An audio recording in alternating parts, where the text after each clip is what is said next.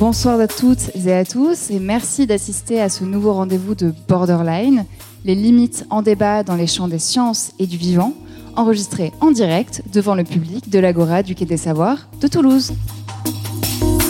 Alors défendre les générations futures, c'est une formidable idée pour donner corps à l'avenir. Un avenir compromis par nos actions, mais aussi nos inactions passées et présentes. A priori, c'est un concept qui devrait guider les pouvoirs publics dans l'adoption de mesures fortes pour faire face à la crise écologique, sociale et démocratique que nous traversons. Cette année, nous fêtons d'ailleurs les 50 ans de la publication du rapport Meadows, ou alors euh, les limites à la croissance qui alertait déjà en 1972 sur l'avenir inquiétant de l'humanité. Alors depuis, les alertes se succèdent, les chocs climatiques extrêmes aussi, et malgré tout, il semble que les pouvoirs publics peinent à prendre la mesure des enjeux et donc à agir en conséquence. Alors, est-ce parce que ce concept de génération future est encore trop abstrait, ses contours flous? Comment en effet hein, incarner ces générations non encore nées et les défendre au présent et donc agir non seulement pour les 25 ou 50 ans à venir, mais aussi, si l'on songe aux conséquences de certaines de nos actions, agir à l'échelle de centaines, voire milliers d'années. Alors qu'un mandat politique, lui, eh bien, bien souvent que de 5 ans. Quant à la société, c'est-à-dire nous, sommes-nous prêts à faire des sacrifices, du moins à nous limiter au présent pour le bénéfice des générations futures? Voilà ce que nous vous proposons d'explorer ce soir dans cette rencontre intitulée Génération future, pourquoi s'en remettre à demain? Alors vous noterez d'ailleurs euh, les différents euh, sens possibles hein, de cette formulation, car sans remettre à demain, cela peut être sans laver les mains, ou bien au contraire agir au nom de ces temps à venir.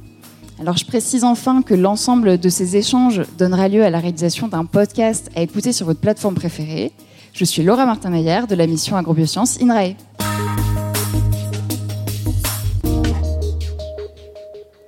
Alors je vous propose de planter un peu le décor et de tendre le micro eh bien, euh, à la jeune génération, en particulier celle qui milite en faveur du climat. Alors Pousse, vous souhaitez euh, rester anonyme, hein, mais votre pseudo en dit déjà long sur les causes qui vous animent. Pousse, c'est d'abord euh, un clin d'œil à votre jeunesse. C'est un écho ensuite à votre lutte en faveur du climat et de l'environnement. Et enfin, c'est un leitmotiv, celui de pousser les politiques publiques à prendre à bras le corps la question du climat. Bonsoir Pousse. Bonsoir. Alors, vous appartenez à l'antenne toulousaine de Youth for Climate, en français euh, La jeunesse pour le climat, et vous êtes également membre d'Extinction Rébellion, un mouvement international de désobéissance civile. Alors, tout d'abord, euh, bah, qu'est-ce qui vous a encouragé à vous investir au sein de ces deux mouvements?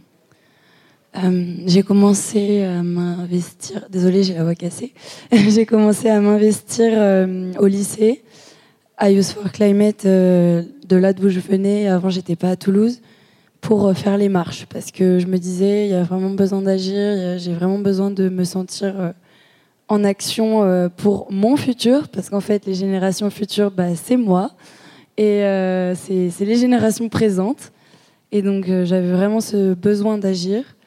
Et du coup je me suis engagée d'abord à, à Youth for Climate de là d'où je viens. Et puis ensuite à Toulouse quand j'ai commencé mes études ici. Et euh, peu à peu, je me suis rendu compte que les marches, euh, ça, ça n'aidait pas. Euh, enfin, nous, ça nous aidait dans notre santé à, nous dire qu'on agissait, mais il n'y avait pas d'action qui suivait.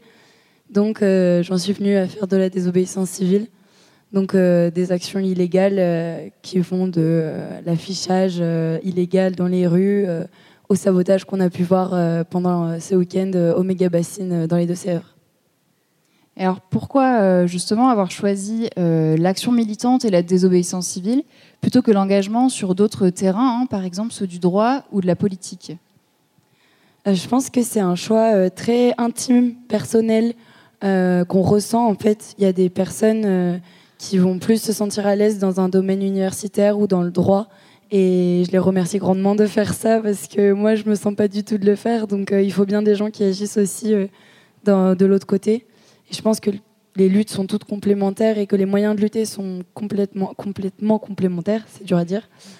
Euh, et ça se voit euh, dans les, par exemple, là, dans les Deux-Sèvres, ils viennent de suspendre euh, les, les, travaux des bassines juridiquement mais c'est lié au fait qu'il y a eu des, des, manifs et qu'il y a eu une mobilisation énorme pendant plusieurs mois à ce sujet-là. Donc moi, c'est un choix intime. C'est, je me sens plus d'agir sur le terrain. Il y a des gens qui se sentent plus d'agir en faisant du droit. Et cela donne déjà des choses euh, très concrètes. Et alors, ce concept euh, de génération future, vous venez de dire que bah, c'était vous, déjà, vous y appartenez déjà. Au-delà de ça, comment est-ce que vous vous l'appropriez? Et même euh, de manière plus générale, comment est-ce que vous appréhendez le sujet qui nous rassemble ce soir? Euh, du coup, quand, euh, quand j'ai vu le thème de la conférence, je me suis dit, je, vais demander à mes amis ce qu'ils en pensent. Et en fait, tout le monde m'a dit que c'était, un non-sens de parler de génération future, alors que c'est nous, les générations actuelles, que ce soit vous ou moi, ou des personnes plus âgées que moi. Tout le monde subit aujourd'hui les conséquences du réchauffement climatique. En France, moins que dans d'autres pays, mais partout dans le monde, il y a, des catastrophes de plus en plus graves avec euh, des milliers de morts. Et du coup, pour moi, les générations futures, j'ai du mal à me l'approprier. D'autant plus que l'éco-anxiété fait que j'arrive pas du tout à me projeter euh, à plus de six mois en avant. Là, euh, je ne sais même pas ce que je fais l'année prochaine parce que ça remet tout en question en fait le, le, fait que la planète soit dans un état tellement difficile et qu'il y ait une inaction, voire une contraction des gouvernements et de l'État, ça me rassure pas sur mon avenir. Du coup, j'ai du mal à comprendre le concept de génération future.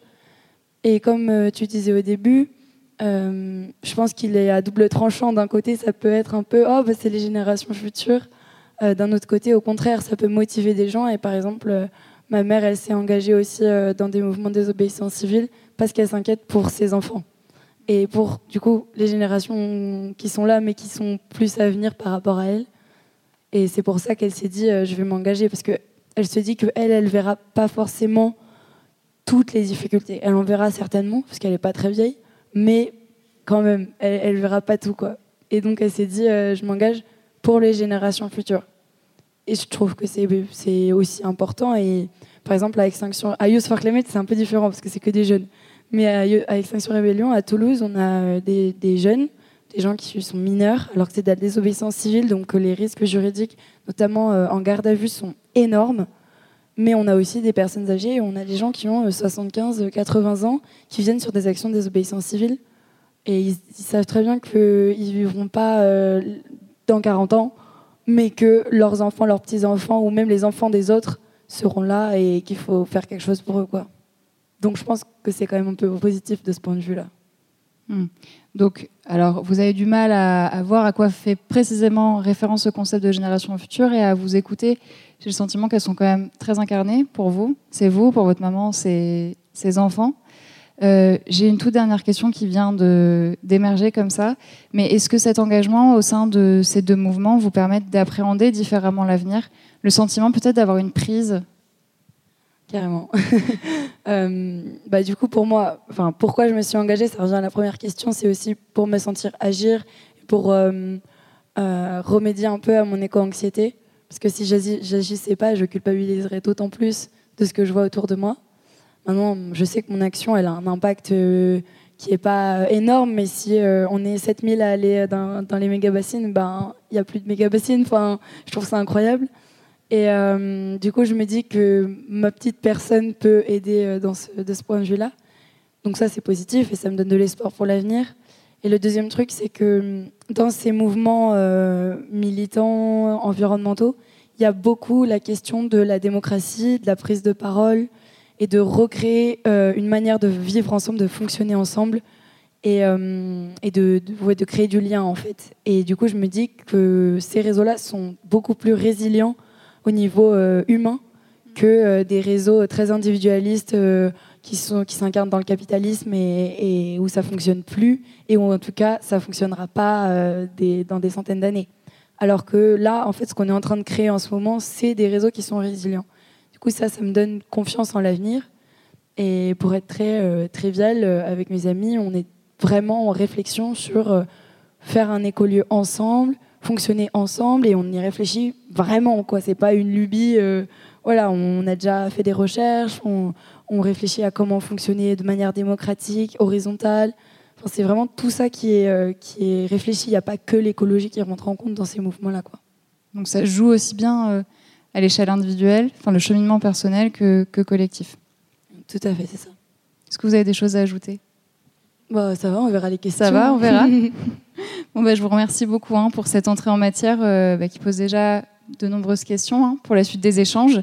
Nous voilà de plein pied dans le sujet, hein, qui consiste non pas, euh, je le précise, à explorer euh, toutes les pistes à l'étude pour préserver l'existence des générations futures, parce que bon, en deux heures, ça serait bien trop ambitieux, mais bien dans l'esprit de ce cycle d'échange euh, borderline, de venir interroger les limites du concept en tant que tel. Alors limite d'abord au sens de la frontière, de ses contours. Que désigne par exemple ce terme de génération future comparé aux générations présentes Est-ce que ce sont les jeunes, celles et ceux qui ne sont pas encore nés, ou alors est-ce encore autre chose? Limite ensuite au sens des bornes à poser, à ne pas franchir au risque de possibles effets contraires. Alors d'une part pour les générations à venir, hein, dont les chances de naître et de grandir dans un environnement sain euh, s'amenuisent, et puis d'autre part pour une partie de la population dont les conditions de vie sont déjà euh, très dégradées au présent et sur laquelle il faudrait faire peser une contrainte supplémentaire, à savoir la préservation de l'avenir. Alors comment euh, finalement rendre justice aux générations futures sans accoucher d'autres injustices euh, en chemin? Pour en discuter et, alors je l'espère en débattre, je suis ravie euh, d'accueillir ce soir ben, deux pionnières. Hein. Valérie Deldrève, vous êtes directrice de recherche en sociologie à INRAE Bordeaux et êtes spécialiste de la justice environnementale en France.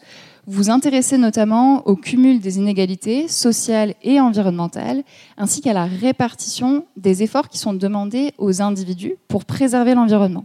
Alors vous êtes sur le terrain, hein, vous sillonnez pour cela euh, le littoral français, du Touquet jusqu'au Calanque, mais aussi, si je ne m'abuse, les quartiers dits populaires. Bonsoir Valérie. Bonsoir. Émilie Gaillard, vous êtes euh, maître de conférence HDR en droit à Sciences Po Rennes et êtes reconnue euh, aussi bien en France qu'à l'étranger pour vos travaux sur le droit des générations futures, justement. Alors, votre thèse que vous avez soutenue en 2008 est ainsi la première à prendre le sujet de front en France. Et deux thèmes, si je résume, hein, vous sont particulièrement chers la protection de l'intégrité de l'environnement et celle de l'humanité. C'est important de le préciser. Euh, j'en profite enfin pour signaler que vous êtes en charge de la coordination générale de la chaire CNRS Normandie pour la paix. Bonsoir Émilie. Bonsoir. Alors, pour initier ce dialogue, euh, je vous propose de prendre un temps euh, pour nous accorder sur les termes du débat. Génération future, on l'a vu, c'est un drôle de concept hein, dont on entend de plus en plus parler, mais qui demeure pour beaucoup d'entre nous abstrait. Pousse en avait sa propre conception, à vous deux maintenant, si vous le voulez bien, euh, de nous en préciser la vôtre, de nous indiquer ben, de quoi on parle, de quoi est-ce qu'on ne parle pas. Émilie, euh, je m'adresse à vous. Vous en étudiez les ressorts donc surtout au regard du droit. Alors, euh, quels sont les contours de ce concept et peut-être quelle est sa genèse? Merci pour l'invitation. Bonsoir à, toutes et à tous. Alors effectivement, c'est important de prendre ce temps de définition. Qu'est-ce qu'on entend par génération future? Quelles sont les limites et l'étendue de ce concept? Et pourquoi il y a ce besoin de penser les générations futures? Euh, Le commencement est le suivant. C'est que quand on regarde dans les outils éthiques traditionnels, même en droit, que ce soit en sciences politiques, en économie, on n'avait pas besoin de penser tant les générations futures. Les peuples autochtones, ils pensent sur les sept prochaines générations, ils réfléchissent aux, conséquences de leur action. C'est un fond commun à la fois des peuples autochtones et de certaines religions. Mais pour les peuples occidentaux, cette question des générations futures, elle était inutile parce que notre action ne portait pas euh, de risque existentiel sur l'avenir. Et donc le point de basculement est le suivant. Le point de basculement, c'est lorsque l'on génère des risques existentiels, que ce soit pour l'intégrité de l'environnement, entendu euh, dans tous ses liens d'interdépendance avec les autres espèces, avec l'intégrité des éléments eau, air, sol, avec euh, l'intégrité aussi euh, des écosystèmes. Ça, c'est un premier pôle du droit des générations futures. Le deuxième pôle, c'est protéger l'intégrité de l'espèce humaine. tout un autre pan de ma recherche qui est disponible aussi en ligne, des rapports que je fais sur le transhumanisme, puisqu'il y a certains certaines idéologies qui visent à modifier l'espèce humaine en recourant à la convergence NBIC, les sciences nano, techno, bio, info, euh, sciences cognitives et informatiques. Donc ces deux pôles font que on en arrive au constat suivant. Notre responsabilité doit aller aussi loin que s'étendent nos pouvoirs, que ce soit 3 ans, 10 ans, 50 ans, 100 ans, 5 milliards d'années pour les déchets radioactifs, Alors, se pose la question du concept de génération future pour les faire apparaître, les faire surgir du néant, puisqu'elles étaient euh, dans un non, une non-conceptualisation. Donc, le besoin de penser les générations futures, il apparaît, il devient nécessaire lorsque l'on génère des risques existentiels. Et par définition, ces risques existentiels ne concernent pas que les êtres humains, à part pour ce que je vous ai dit sur le transhumanisme, mais je l'applique, on a fait des colloques sur le transanimalisme et sur la géo-ingénierie, puisque ce sont un peu les mêmes choses appliquées à toutes les autres espèces. Donc, tout ça pour dire qu'à partir du moment où on a des risques existentiels transespèces, transgénérationnels, il faut faire figurer, il faut faire apparaître cette nouvelle figure qui est celle des générations futures. il y a des confusions qui se font beaucoup, dans le sens où, euh, dans les années 70-80, on parlait d'équité inter ou d'équité intragénérationnelle. Et c'est comme ça que la figure est apparue en fait en droit international. On voulait parler de la généalogie. Donc euh, aujourd'hui encore, beaucoup de juristes et notamment des internationalistes parlent de cette équité intra-intergénérationnelle parce qu'on sentait bien qu'il y a quelque chose qui n'était pas équitable. Donc dans ma thèse, que j'ai conceptualisé, ce que j'ai donné à voir, c'est que l'on commettait un abus de pouvoir en fait. Pour la première fois, on commet un abus de pouvoir sur l'avenir. On crée une emprise on, on commet une hypothèque sur l'avenir. Et donc, il faut créer des contre-pouvoirs. Il faut faire apporter, émerger ce concept de génération future, qui ne veut pas dire que pour autant défendre les générations futures, c'est s'en remettre à demain. Donc, moi, je m'inscris en, en faux avec le sujet, puisque penser les générations futures, c'est parce qu'aujourd'hui, notre action met en danger les générations futures, qu'aujourd'hui, notre démocratie, si on veut être encore en démocratie, doit tenir et prendre en compte les générations futures. Donc, on ne s'en remet pas à demain. Au contraire, c'est parce que le futur n'attend pas et qu'aujourd'hui, non seulement on se met en danger, nous, nos enfants, mais aussi les générations futures. Donc il y a une pensée qui est complexe, qui est systémique, qui doit être conviée dans le débat, parce que protéger les générations futures, ça passe forcément par davantage d'équité, davantage de justice, d'abord ici et maintenant, parce que ça suppose une extension de notre imaginaire, de notre pensée, de notre action politique, économique, juridique, qui tiennent en respect l'avenir. Alors, c'est qui les générations futures? Parce que vous avez distingué euh, nos enfants et les générations futures. Pousse euh, disait que les générations futures, c'était déjà elles. Voilà, comment, comment est-ce que vous appréhendez ça? C'est, vraiment un pas de temps qui est. oui, oui, mais j'ai défini à la, fin, à la fin de ma thèse. Je répète bien qu'on a besoin de penser les générations futures au moment où on parle de risque existentiel. D'accord? Donc c'est ça le point de, de, de déclenchement il faut penser de manière systémique et complexe. Si je mets en danger une seule personne, c'est le cas pour un embryon que, par exemple, si on faisait un clonage reproductif, ce serait le cas si, dans des laboratoires, on venait à créer euh, un individu euh, hybride, homme-animal, ce qu'on appelle un hybride. Dans le destin d'un seul peut se jouer le destin de l'humanité. Donc c'est ça la pensée complexe et systémique. Ça peut être déjà dans une dimension ontologique. Qu'est-ce que l'on entend par l'humanité de l'homme et l'humanité de l'espèce humaine? Ça, c'est le premier point. Donc ça peut être une idée ontologique qui se joue dès aujourd'hui dans les laboratoires du destin d'une seule être humain. Ensuite, les générations futures. On a été les générations futures dont les droits ont été non respectés. J'enseigne à mes étudiants, donc j'ai créé un parcours de master génération future et transition juridique à Sciences Po Caen. C'est Sciences Po Rennes, campus de Caen. Et euh, je montre bien à mes étudiants que à l'issue de la Seconde Guerre mondiale, on a immergé tout autour de nos océans, que ce soit la mer du Nord, la Méditerranée, on a immergé des millions de tonnes d'armes chimiques. Tout est disponible, euh, c'est un reportage d'Arte, armes chimiques dans les océans. Il y a d'autres reportages dans la mer du Nord. Il y a aussi, je montre aussi, c'est une carte très parlante sur les essais nucléaires qui ont été réalisés. Donc c'est un artiste japonais. Je vous invite tous à regarder cette œuvre d'art, qui est finalement un film de 15 minutes, une seconde par mois, depuis la première arme, la bombe atomique, jusqu'à aujourd'hui. Et on voit tout le mal qui a été fait à notre planète avec ces essais nucléaires. Donc les générations futures, je réponds à la question, c'est à la fois des êtres de chair et de sang, c'est-à-dire des, des, personnes humaines comme vous mm. et moi, protégés par le droit des générations futures. C'est forcément protégé de manière transspatiale, transtemporelle, mais aussi transespèce. Ça veut dire qu'on protège forcément l'intégrité du vivant et tout ce qui soutient le vivant, les éléments en tant que tels. Par exemple, parmi mes derniers articles, j'ai travaillé sur les néonicotinoïdes qui est un polluant systémique du vivant. Donc, pour appréhender le droit des générations futures, donc on s'en remet pas demain. Ça veut dire au contraire, la démocratie ne peut pas se permettre l'irréversibilité, ne peut pas se permettre les risques existentiels. Ce sont des enjeux de civilisation. C'est pas juste des contrats de, des problèmes de société. Ce sont des enjeux de civilisation, des enjeux existentiels. Et donc, ces générations futures, c'est ici et maintenant. C'est une idée ontologique de ce qu'est l'intégrité mmh. de l'espèce humaine.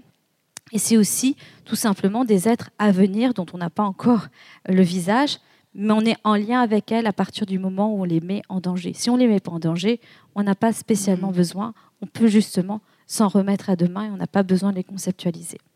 Je vous remercie pour ces, pour ces précisions. Euh, Valérie, en tant que sociologue, quelle en est votre conception? Alors, un, un, petit peu différente parce que, en fait, nous, euh, c'est pas un concept qu'on utilise facilement en sociologie.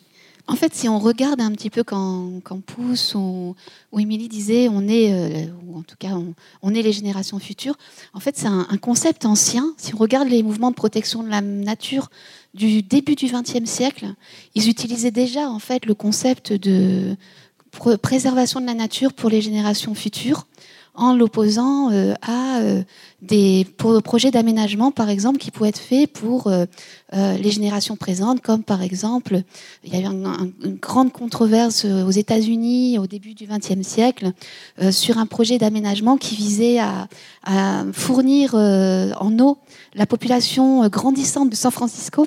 Et il y a eu une opposition assez virulente entre une vision un peu préservationniste de la nature qui disait mais non, on peut absolument pas euh, détruire la nature sauvage pour nourrir en eau les générations présentes euh, et compromettre du coup cette génération pour les, générations à venir. Et puis euh, à l'opposé des, des, conservationnistes qui disaient mais non, en fait attention, on ne sait rien de ces générations futures. Alors pourquoi priver d'eau les générations présentes alors qu'il suffit d'avoir un usage raisonné de la ressource? Et donc finalement, euh, déjà là, on avait euh, planté ce concept de, génération euh, future. et ce qui est assez intéressant, c'est que ça va traverser toute l'histoire de, des, préoccupations environnementales, des grands euh, courants dominants de l'écologie, en passant par les Malthusiens, en passant par Rachel Carson, mais avec des lectures un peu différentes pour arriver à l'ère du développement durable, qui, euh, sous multiples influences, va dire bah, attention, certes, on peut les penser ensemble, mais euh, conditionnant quand même le développement des générations présentes pour que ça ne compromette pas en fait les besoins des générations futures.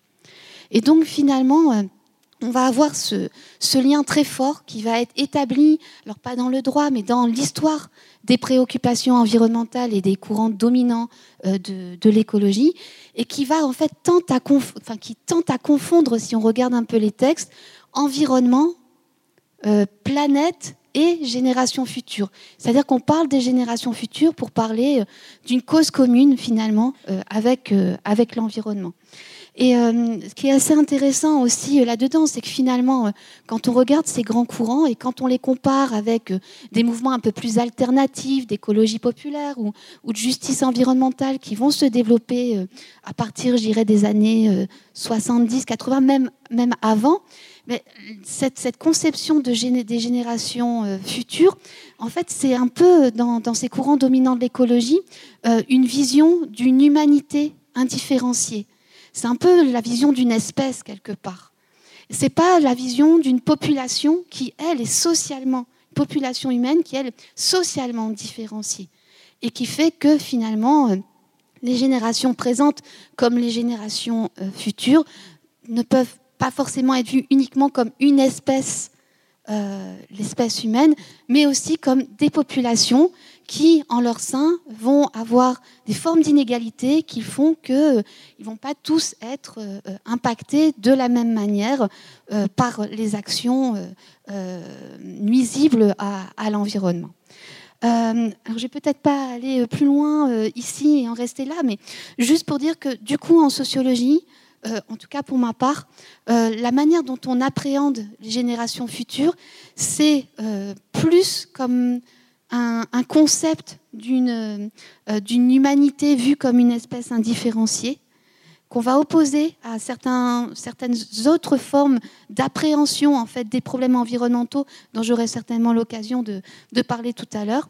Et par contre, euh, sur nos terrains, quand on parle en fait avec euh, euh, certains, par exemple notamment dans nos enquêtes dans les quartiers populaires, etc., on a ce terme qui peut être spontanément utilisé, mais qui ne va pas renvoyer euh, a forcément l'environnement, qui va pas en fait revêtir euh, les mêmes, euh, j'allais dire les mêmes composantes ou les mêmes définitions que celles dont j'ai parlé dans les mouvements de l'écologie un peu classiques.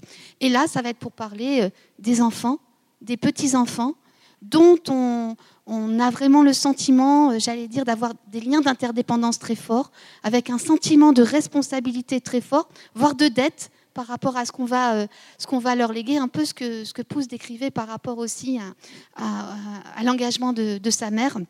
Et donc, euh, on peut dire qu'au-delà de ça, finalement, euh, ce qu'on peut voir là-dedans aussi, c'est l'idée quelque part que ben, a une forme de communauté qui, qui, se dessine, une communauté de justice autour en fait de, de ce langage des générations futures.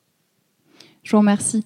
Euh, alors, on a un petit peu parlé de, développement durable et j'aimerais qu'on s'arrête euh, sur cette notion aussi, puisqu'elle porte en germe euh, le concept de génération future. Donc, on a l'habitude d'entendre que l'action publique est mue par le développement durable, hein, que cela fonctionne ou pas d'ailleurs. Mais parler davantage de génération future, on peut se demander si cela apporte quelque chose de plus qui permettrait de mieux mobiliser l'action publique, par exemple. Émilie, Peut-être en quoi, euh, alors qu'est-ce qui différencie véritablement ces deux termes qui sont quand même très connectés et peut-être en quoi euh, ben, l'un aurait plus de chances de succès que l'autre? Alors, euh, quel concept par rapport à quel autre concept? Concept de développement durable face à celui de génération future. Qu'est-ce qui les différencie vraiment?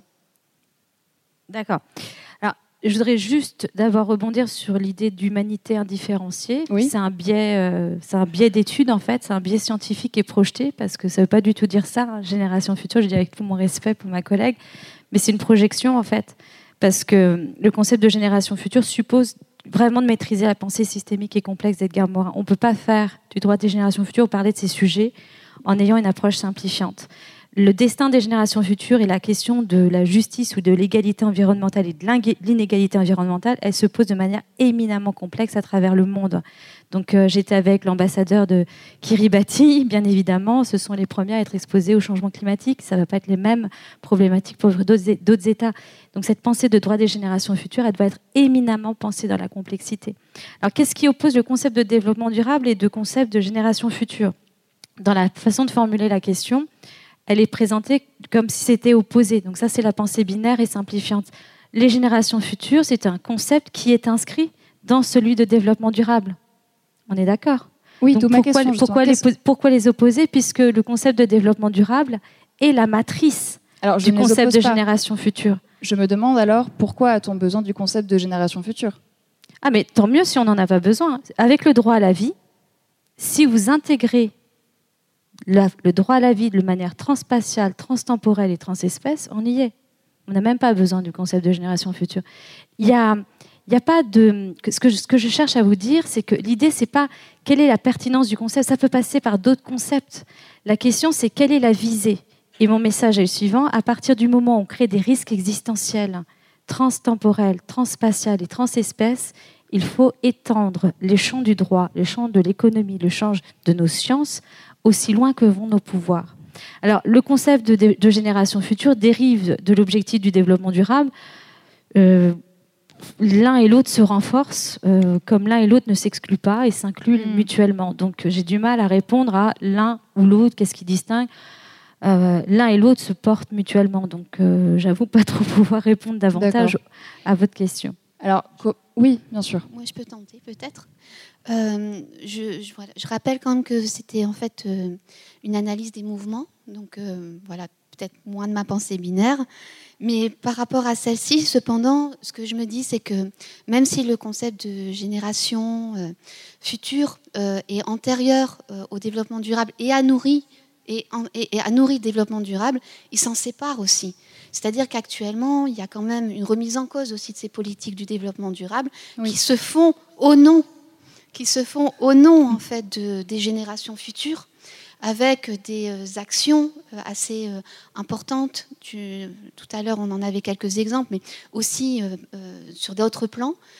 et donc, il y a aussi, je pense, maintenant une dissociation c'est-à-dire que le, concept même de génération future est sortir, sort aussi du registre en fait qui, l'abritait quelque part et qui lui donnait aussi, aussi une logique de, de compromis, c'est-à-dire répondre aux besoins actuels pour euh, pouvoir en fait, enfin, sans compromettre les besoins des générations futures, ce qui est une logique de compromis. Donc quelque part actuellement, le fait que ça en sort, c'est aussi une remise en cause quelque part de, cette logique de, compromis. Mais tout ça d'un point de vue, j'allais dire, d'analyse. De, euh, ça, dépend si on met l'action sur le mot développement ou sur le mot durable. Euh, vous avez des personnes qui vont dire que le développement durable tient encore le paradigme de la croissance. Euh, bien évidemment, et j'aime bien citer cet auteur, celui qui croit euh, qu'un développement illimité sur une planète aux ressources finies, ou contour fini est possible, est soit un économiste, soit un fou. Et on en est là. Donc la question du développement durable, ça dépend aussi de ce que l'on projette dedans. Si on projette le paradigme de la croissance infinie, bien évidemment, c'est un non-sens, même au regard du concept de génération future. C'est un non-sens. Donc euh, ça dépend à qui on parle et qu'est-ce qu'on projette aussi dans cette définition-là. Il est évident que si on parle de droit des générations futures, il y a un principe de finitude. Votre thème du podcast, c'est les limites. Le droit des générations futures, c'est un droit de l'Anthropocène qui intègre les limites planétaires et qui intègre aussi le principe de limite de l'existence humaine. Les transhumanistes, ils veulent la mort de la mort, ils veulent dépasser les limites. Hmm. Le transanimalisme, c'est la même chose pour l'être animal, le règne animal. La géo-ingénierie, c'est la même chose. Vous n'aurez plus d'abeilles, eh bien, on va vous créer des drones pollinisateurs. Ce sont toujours ce même discours derrière du paradigme du progrès, qui est cette espèce de, de foi aveugle dans une croissance infinie, qui, qui est un non-sens au regard du droit des générations futures. D'où ma réponse à vous dire je ne peux pas distinguer l'un et l'autre, car j'intègre cette temporalité longue et je me détache de ce paradigme de la croissance. Alors, en parlant de temporalité, on se demande justement comment nos institutions, nos régimes démocratiques peuvent-ils intégrer cette dimension transgénérationnelle en tout cas cette temporalité très longue à laquelle vous faisiez référence, parce que la temporalité de la planète, de l'environnement, de ces cycles et des générations à venir, ce n'est pas du tout la même que celle du mandat politique. Alors comment on fait cette articulation-là? Alors, sur la démocratie, euh, j'ai justement plaidé pour la reconnaissance d'une démocratie transgénérationnelle avec un nouvel équilibre du pouvoir qui proviendrait de la société civile. Donc on aurait le pouvoir exécutif, législatif, judiciaire et la société civile qui devraient jouer un rôle de pouvoir et de contre-pouvoir et que chacun, on a des expériences par le passé, chacun de ces types de pouvoirs ont déjà pu intégrer des expériences de représentation des générations futures. Au niveau exécutif, la France avait un conseil des générations futures grâce au commandant Cousteau qui a été le premier à initier au monde la première déclaration des droits des générations futures, tout ça dans l'interculturalité. Au niveau du pouvoir législatif, on a des expériences, notamment en Israël, à la Knesset, avec un, bureau, un office des générations futures. En fait, les lois sont lues à travers les intérêts des générations futures, c'est-à-dire pour voir si une loi peut être passée, voir aussi si elle, peut être euh, valable par rapport au mandat de défense des générations futures.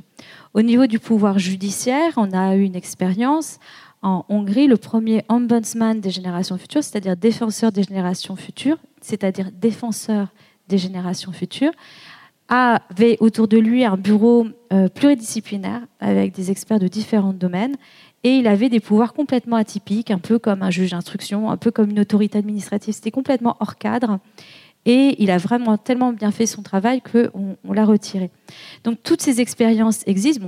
On sait qu'au niveau de la société civile, il y a des, mouvements de, de, proclamation, de, de défense des intérêts des générations futures. Donc comment mettre en place cette démocratie de, pour les générations futures de manière multiple, de manière variée et aussi en respectant l'interculturalité. Donc, juste un exemple, avec la chaire d'excellence Normandie pour la paix, nous avons accompagné les ombudsman et défenseurs des droits de l'homme pour l'adoption d'une déclaration à Monaco où ils demandent, ils alertent les gouvernements pour être outillés pour défendre les droits des générations futures. Nous accompagnons, nous formons les juges de Cour suprême euh, du monde entier sur la question du droit des générations futures. Nous accompagnons actuellement, j'accompagne la commission prospective du Conseil national des barreaux qui représente les 70 000 avocats pour se questionner sur cette question du droit des générations futures, ce que ça intègre, ce que ça n'intègre pas, et adopter une motion qui, demande à promouvoir la reconnaissance des droits des générations futures, parce que ma spécialité, donc c'est tout un cours à Sciences Po, c'est l'approche transgénérationnelle des droits. Euh, c'est-à-dire que je prends chacune euh, des grandes déclarations, des grands textes, je le décline au transgénérationnel. Le droit à la vie, c'est quoi? La liberté d'aller et venir, c'est quoi pour les générations futures? Tout ça, je le creuse, je forme donc les acteurs du monde juridique et judiciaire à ce droit des générations futures.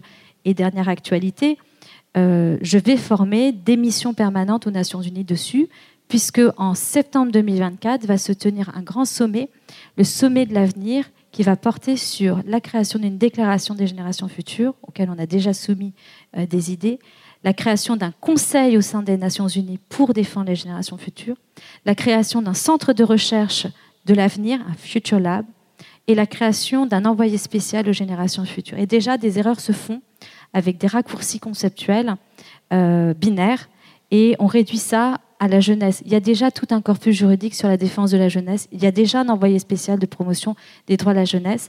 Il y a besoin de penser dans la complexité, penser dans le transculturel, parce qu'il faut savoir aussi que nous, on pense que les droits de l'homme, tout le monde l'accepte, mais il y a d'autres pays, d'autres États, d'autres peuples, ils veulent pas de droits de l'homme. Ils ont été colonisés par ces droits de l'homme. Ils demandent autre chose. Ils demandent le respect de leurs valeurs. Et leurs valeurs, c'est le respect de l'intégrité de la terre-mère, de l'intégrité de leur territoire. Et on sait très bien que si on prend juste l'exemple du changement climatique, ce sont des États qui n'ont pour rien participé ou quasiment rien, qui sont les premiers à être hmm. les victimes et de ce fléau. C'est pour ça que le concept de génération future ne peut que être pensé dans la complexité, non pas d'une humanité unifiée, puisque cette humanité, elle est partout sur la planète, elle est exposée à des risques complexes, différents, selon les lieux où on en est.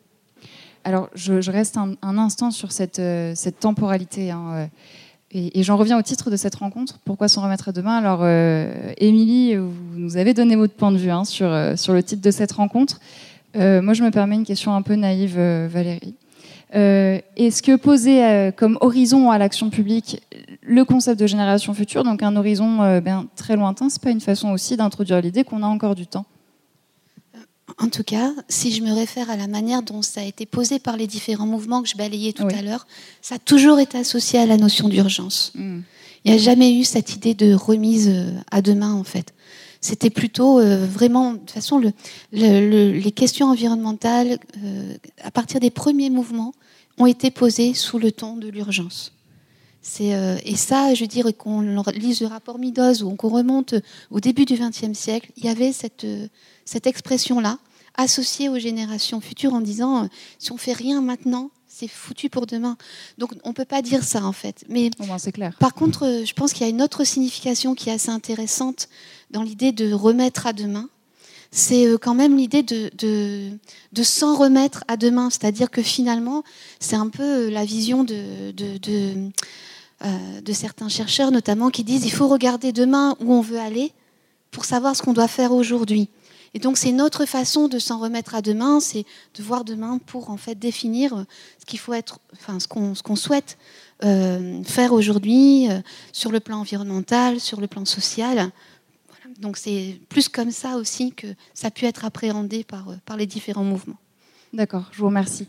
Euh, j'aimerais qu'on en vienne justement aussi à la façon dont l'État et les collectivités s'emparent de ce concept et le traduisent en politique publique.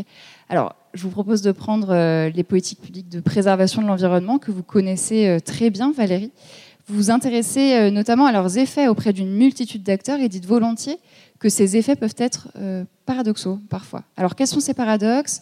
Est-ce que ces politiques donc, de préservation de l'environnement dans un but hein, aussi de préserver les générations futures ont-elles les effets escomptés?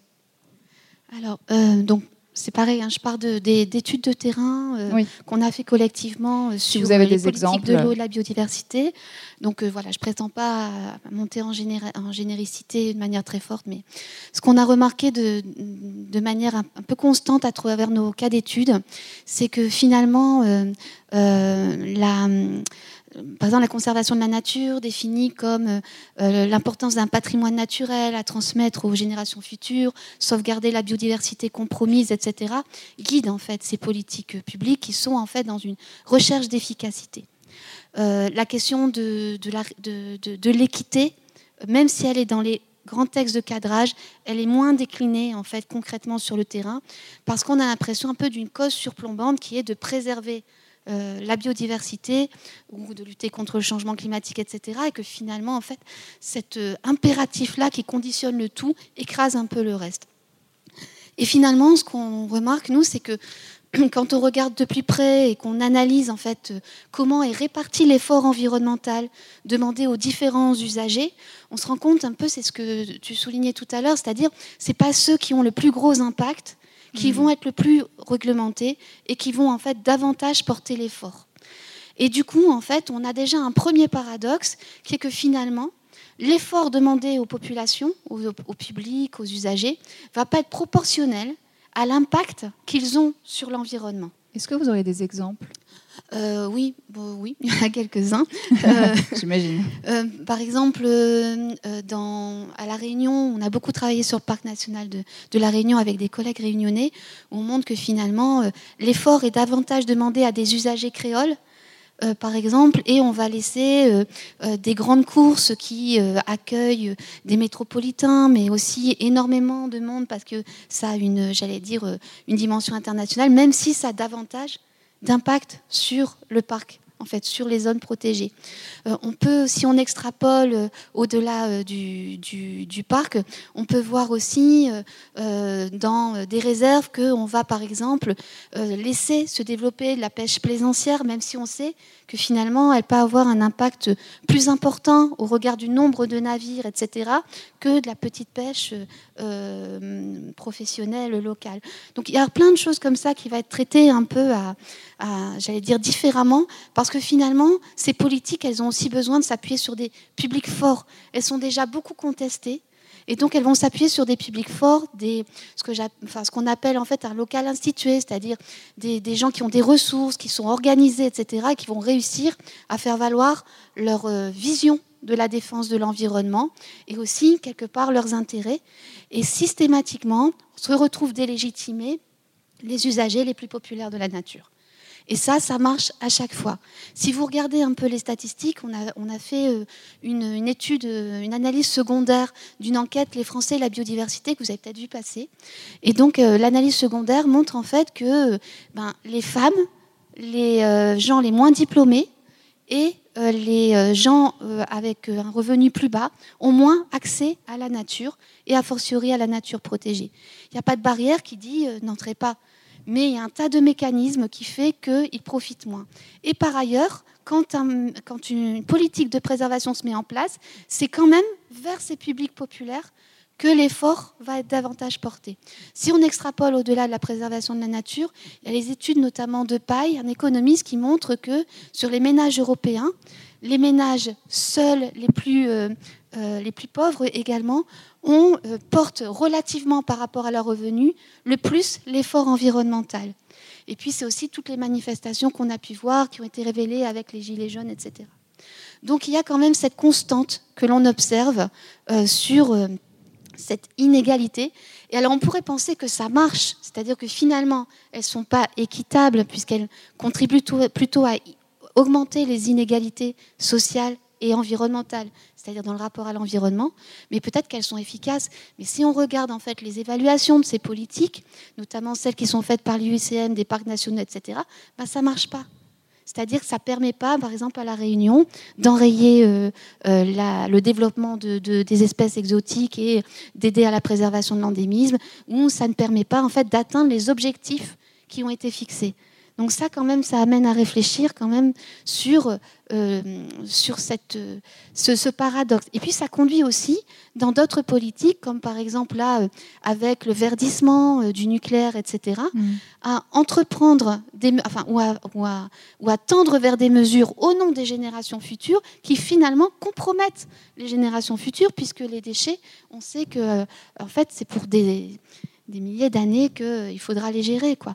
Donc en fait, on est en plein de paradoxes comme ça, plein d'injonctions contradictoires qui montrent en fait que finalement, il y a des tensions entre équité et euh, euh, efficacité, aussi bien équité intragénérationnelle qu'intergénérationnelle, mais que finalement aussi l'équité peut parfois être une composante de l'efficacité et qu'il faut répondre à certaines exigences euh, d'équité pour pouvoir aussi être efficace du point de vue écologique.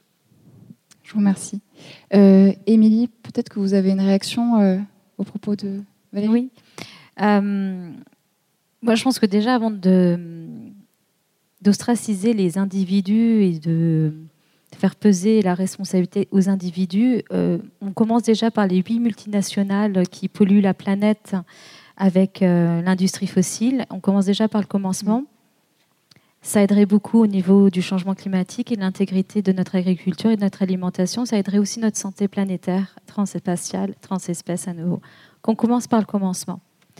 Parce qu'il euh, y a des gens qui culpabilisent beaucoup au quotidien parce qu'ils ont élevé leur niveau de conscience au niveau de l'écologie mais je trouve que c'est faire peser de manière démesurée la responsabilité sur euh, des études. Euh, alors, je connais très bien hein, la Réunion pour y avoir vécu. C'est aussi là où il y a le plus grand parc marin français. Euh, la Réunion, c'est un pays qui est magnifique et les habitants ont conscience et aiment leur territoire. Je pense qu'au niveau des individus, au lieu de leur faire peser alors, cette éco-anxiété, mm. c'est éduquer éduquer à, l'amour de notre territoire, éduquer à l'amour de notre terre, et euh, pour éduquer à ce respect qui va de pair avec davantage de respect aussi entre nous, euh, c'est bien d'aller rencontrer d'autres cultures. C'est bien de se confronter sur le fait que notre vision à nous, ben, ça fait du bien de changer de paire de lunettes. Ça fait du bien d'avoir des, lunettes de couleur verte. Ça fait du bien d'avoir des couleurs euh, différentes. Ça fait du bien de se remettre en cause. Et euh, personnellement, moi, la, plus grande rencontre qui m'a été donnée, et j'espère avoir la chance de pouvoir y retourner puisqu'il faut être autorisé, euh, c'est les peuples autochtones, notamment le peuple Kogi, dans la Sierra Nevada, en Colombie, où ils ont un pouvoir, euh, un savoir qui nous dépasse. C'est un savoir qui nous permet de, de nous questionner aussi sur notre propre certitude, sur nos limites au niveau des savoirs. Parce que on descend d'une histoire, d'une histoire qui est aussi une histoire coloniale, qui a eu une certaine arrogance au niveau du savoir. Et le temps est venu aussi de remettre en cause euh, ce temps-là, de, de rentrer dans ce processus de décolonialisation et de décolonialité de nos concepts et de nos manières d'analyser les choses. Alors s'il y a un ouvrage que je vous invite tous à lire, c'est l'introduction à la pensée complexe d'Edgar Morin. Et essayez de l'appliquer sur des thèmes de votre vie au quotidien, parce que sans cette pensée complexe, on ne pourra pas faire face aux défis de l'écologie et à la protection de la planète, parce que le risque, c'est quoi? C'est tomber dans la radicalité, c'est tomber dans l'ostracisme, c'est dire, toi, tu n'es pas d'accord avec moi, mais moi, je sais mieux que toi. Et je vais y aller. C'est pas comme ça qu'on va y arriver. Il faut ajouter des palettes à notre couleur de savoir. Il faut aussi savoir se remettre en cause.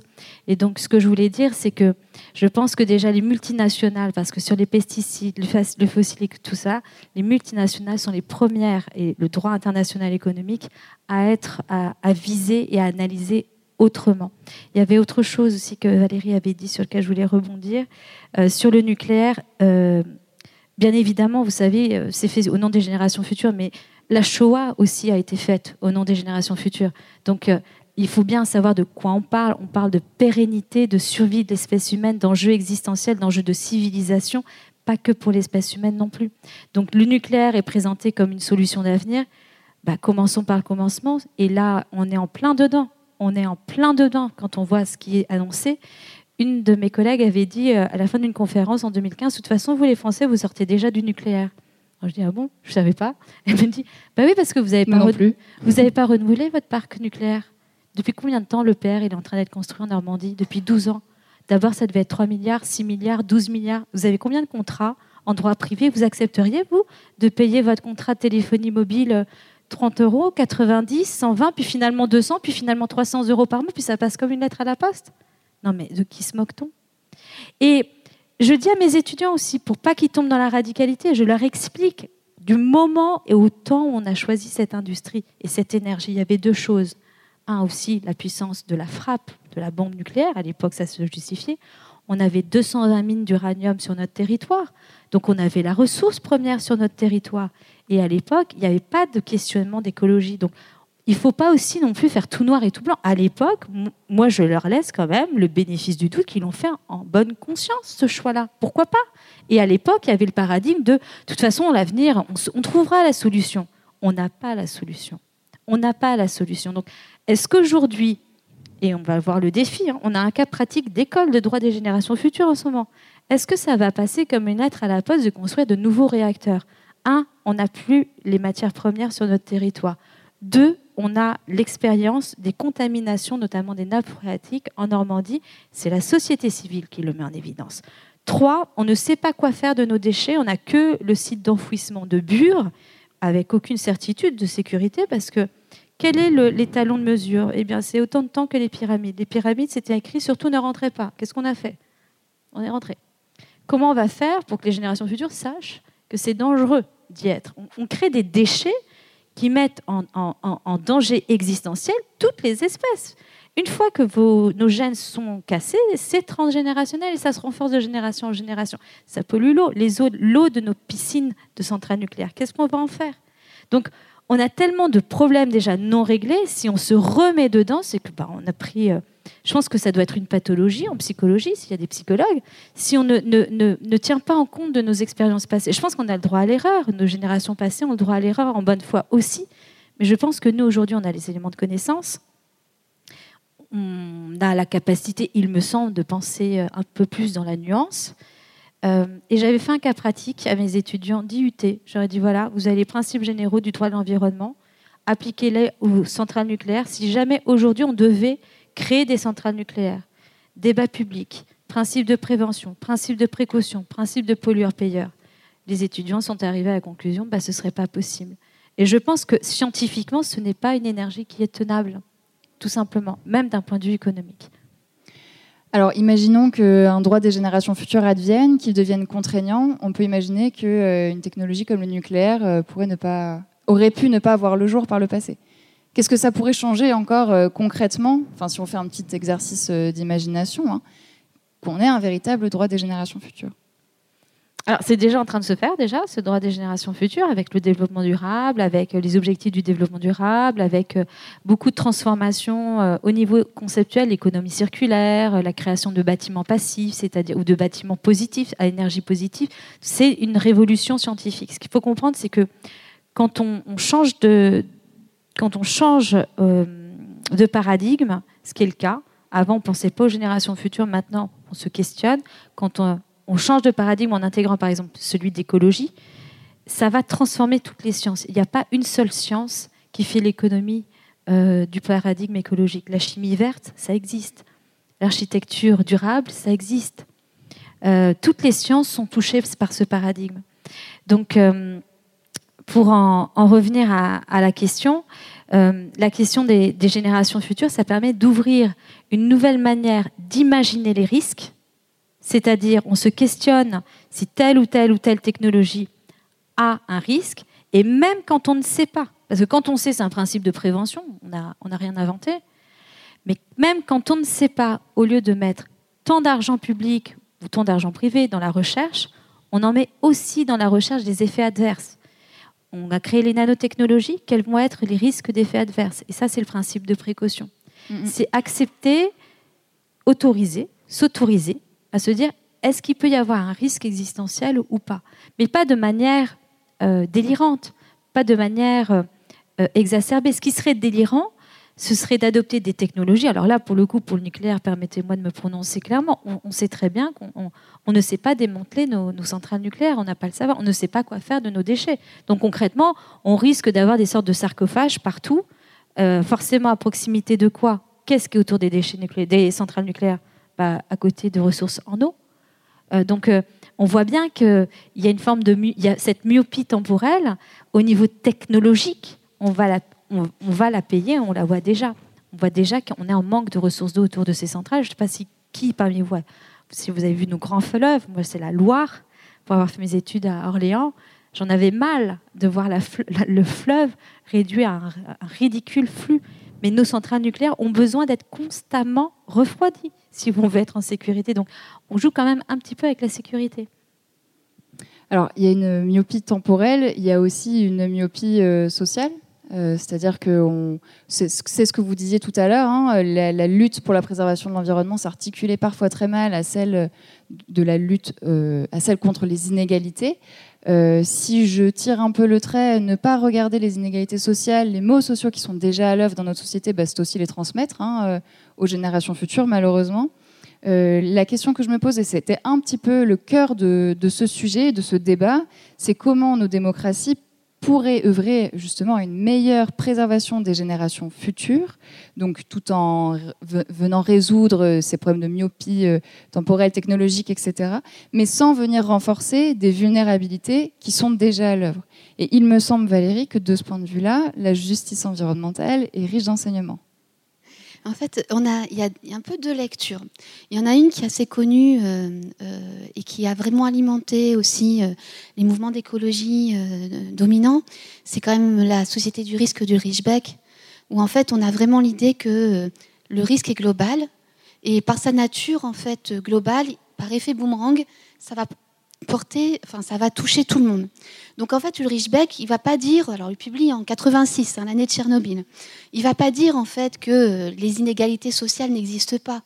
Ce qu'il dit en fait, c'est que ben, c'est les inégalités face à l'environnement, c'est pas des inégalités de classe, etc. Parce que justement, il y a euh, cet effet euh, euh, différent et beaucoup plus global qui fait que tout le monde va être touché à terme. Et puis en même temps, euh, aux États-Unis, mais aussi euh, sur d'autres continents, dans d'autres pays et sur d'autres continents, se développe en fait un courant qui s'appelle la justice environnementale. Donc c'est un courant militant, mais aussi un courant académique. Et euh, dans ce courant académique, ce qui va démontrer, c'est que ben, les, sites à risque sont concentrés auprès des populations à bas revenus ou des minorités raciales et ethniques ou des populations d'origine immigrée. Et donc ça, ce, constat-là, il va être fait dans plein de pays, hein, y compris en France par Lucie Lorient. Et donc ça va un peu renverser les choses parce que finalement, on va se dire, mais euh, en fait, les inégalités, elles se retrouvent accentuées par euh, les mots environnementaux, puisque ce sont en fait les personnes euh, les plus vulnérables qui les touchent. Et cette lecture, elle va se continuer sur le terrain politique en disant, mais finalement, ce qui produit les inégalités sociales et ce qui produit les maux environnementaux, c'est les mêmes ressorts dans le système, les mêmes rapports en fait de pouvoir ou euh, rapports de domination, etc. Donc, avec ça, toute une critique, en fait, bien sûr, de, des modèles économiques et politiques dominants, etc., y compris euh, des, mauvais fonctionnements aussi parfois de, la démocratie.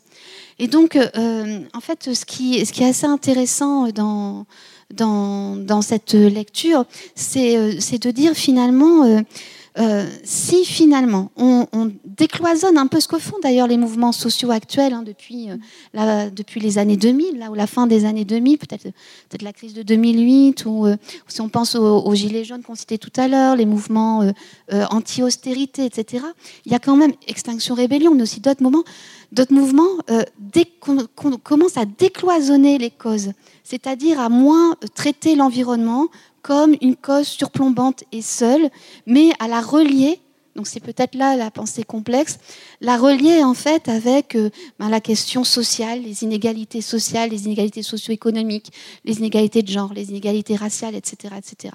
Et je trouve que ça, en fait, si les politiques arrivent aussi, parce qu'on a des politiques très sectorielles en France, hein, environnement, etc., euh, si on arrive à désectorialiser euh, les, politiques davantage, ça serait certainement une manière aussi de répondre euh, mieux à ce type de problème. En tout cas, c'est ce que propose euh, globalement la, justice environnementale. Donc si je résume, le sort des plus vulnérables est directement lié à celui des générations futures. Donc on a tout intérêt à c'est ça. Alors bien sûr, exactement. En fait, c'est assez controversé, c'est-à-dire que notamment pour euh, certains tenants euh, de la collapsologie ou de la dipécologie, etc., ça tient pas forcément la route. C'est-à-dire qu'ils vont hmm. forcément voir des, des, failles dans le raisonnement. Mais euh, toutes ces études de justice environnementale, elles s'appuient quand même sur vraiment des des, données euh, à la fois objectivées par des statistiques spatiales, etc., qui montrent en fait euh, la concentration des maux environnementaux près des populations vulnérables. Elle s'appuie aussi sur l'épidémiologie, qui montre par exemple que ben, aux États-Unis, dès 90, hein, l'étude de Bullard, qui est un sociologue, montre que les enfants des familles à bas revenus sont plus touchés par le saturnisme euh, et quand on, quand on neutralise la variable revenu, à revenu égal, les enfants d'origine afro-américaine et hispanique sont les plus touchés. Donc il y a quand même des choses assez importantes qui ont été mises en évidence. Et c'est vrai que quand on parle de génération future, alors peut-être justement dans un langage euh, un peu plus daté et plus uniformisant des générations, c'est difficile pour les gens de se projeter un peu dans une forme de communauté de destin quand ils mhm. vivent, en fait, bon, c'est notamment la, terminologie de, de Rosan Vallon, mais quand ils vivent des communautés d'épreuves très différentes, parce qu'ils ont une expérience des mots environnementaux très différente. Et ils ont l'impression que finalement, euh, certains sont relativement privilégiés, restent privilégiés et le seront de plus en plus, et leurs enfants aussi.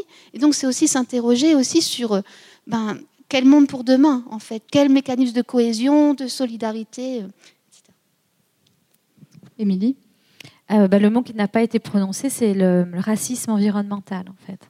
C'est euh, une réalité qu'on voit très bien au Canada auprès des peuples autochtones, euh, que j'ai vu de mes yeux dans un township. En fait, en Afrique du Sud, vous avez, si vous déplacez à Johannesburg, vous avez d'énormes, je n'ai même pas le nom, comment ça s'appelle, c'est comme des terrils, j'appellerais ça des terrils, d'une sorte de, poussière jaunâtre qui sont tous les rebuts euh, de l'exploitation des mines d'or euh, il y a plus de 100, 150 ans. Et donc tout ça est, porté par, euh, par les vents et touche absolument tout le monde. Mais euh, un township que j'ai visité était sur un de ces sortes de terrils. Donc en fait, les enfants touchent et dedans, il y a quoi? Il y a des résidus de métaux lourds, il y a forcément aussi un peu de radioactivité.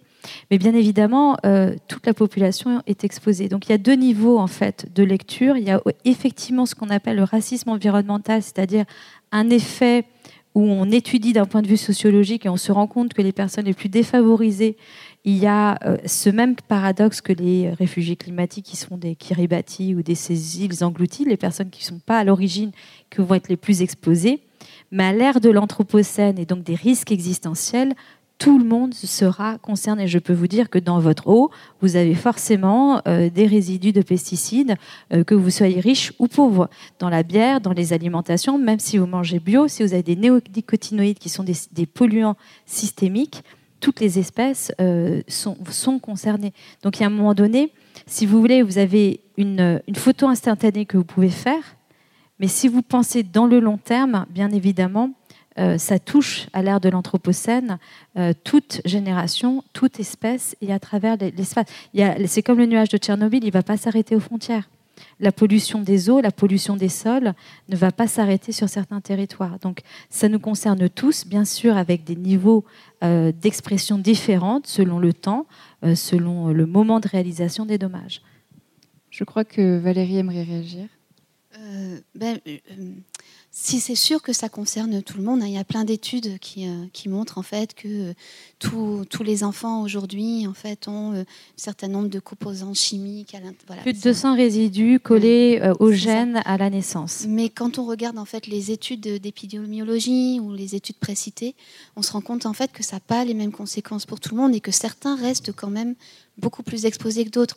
Et je pense que dire que finalement c'est euh, quelque chose à intenter, c'est pas évident parce que euh, finalement les inégalités environnementales, ça existe depuis l'Antiquité. Euh, je pense que ça continuera même à l'ère en fait du, risque global parce qu'il y aura toujours en fait certaines populations qui auront plus de ressources pour se protéger que d'autres.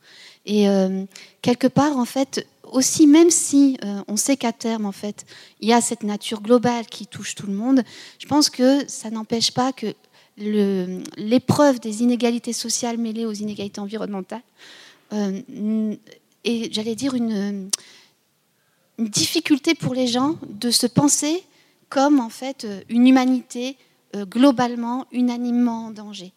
Je pense qu'actuellement, il y a énormément de mouvements, euh, et c'est aussi des ouvrages hein, comme celui de, de, La Tour ou Atterrir, etc., qui montrent aussi cette prise de conscience du poids des inégalités dans la production des mots environnementaux et le fait que finalement euh, une minorité, hein, tu, citais tout à l'heure notamment euh, euh, quelques multinationales, compromettent en fait l'avenir d'un grand nombre et que dans ce grand nombre en fait il y a des personnes vulnérables qui sont exposées en premier chef. Et quelque part ce que propose la justice environnementale c'est de dire, plutôt qu'attendre que ça se propage, recadrer les mots environnementaux à partir de l'expérience des populations les plus vulnérables maintenant, c'est une manière en fait de dès, maintenant en fait de, de penser le sort des générations futures.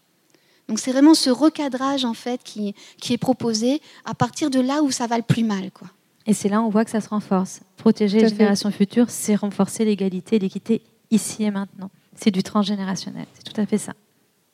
C'est un beau mot de conclusion. Alors, c'est un sujet euh, complexe et très vaste, et j'aimerais qu'on en garde un petit peu pour euh, le public qui a forcément des questions, en tout cas je l'espère, ou des réactions. Mais avant ça, euh, Pousse, si vous le souhaitez, je vous propose de, réagir, en tout cas de revenir à la tribune, euh, et de nous livrer, si vous en avez, des réactions à chaud. Il s'est dit beaucoup de choses.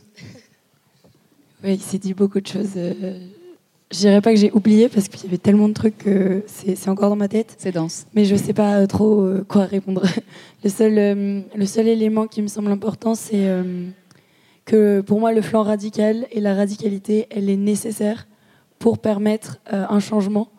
Parce que éduquer, sensibiliser, c'est super important.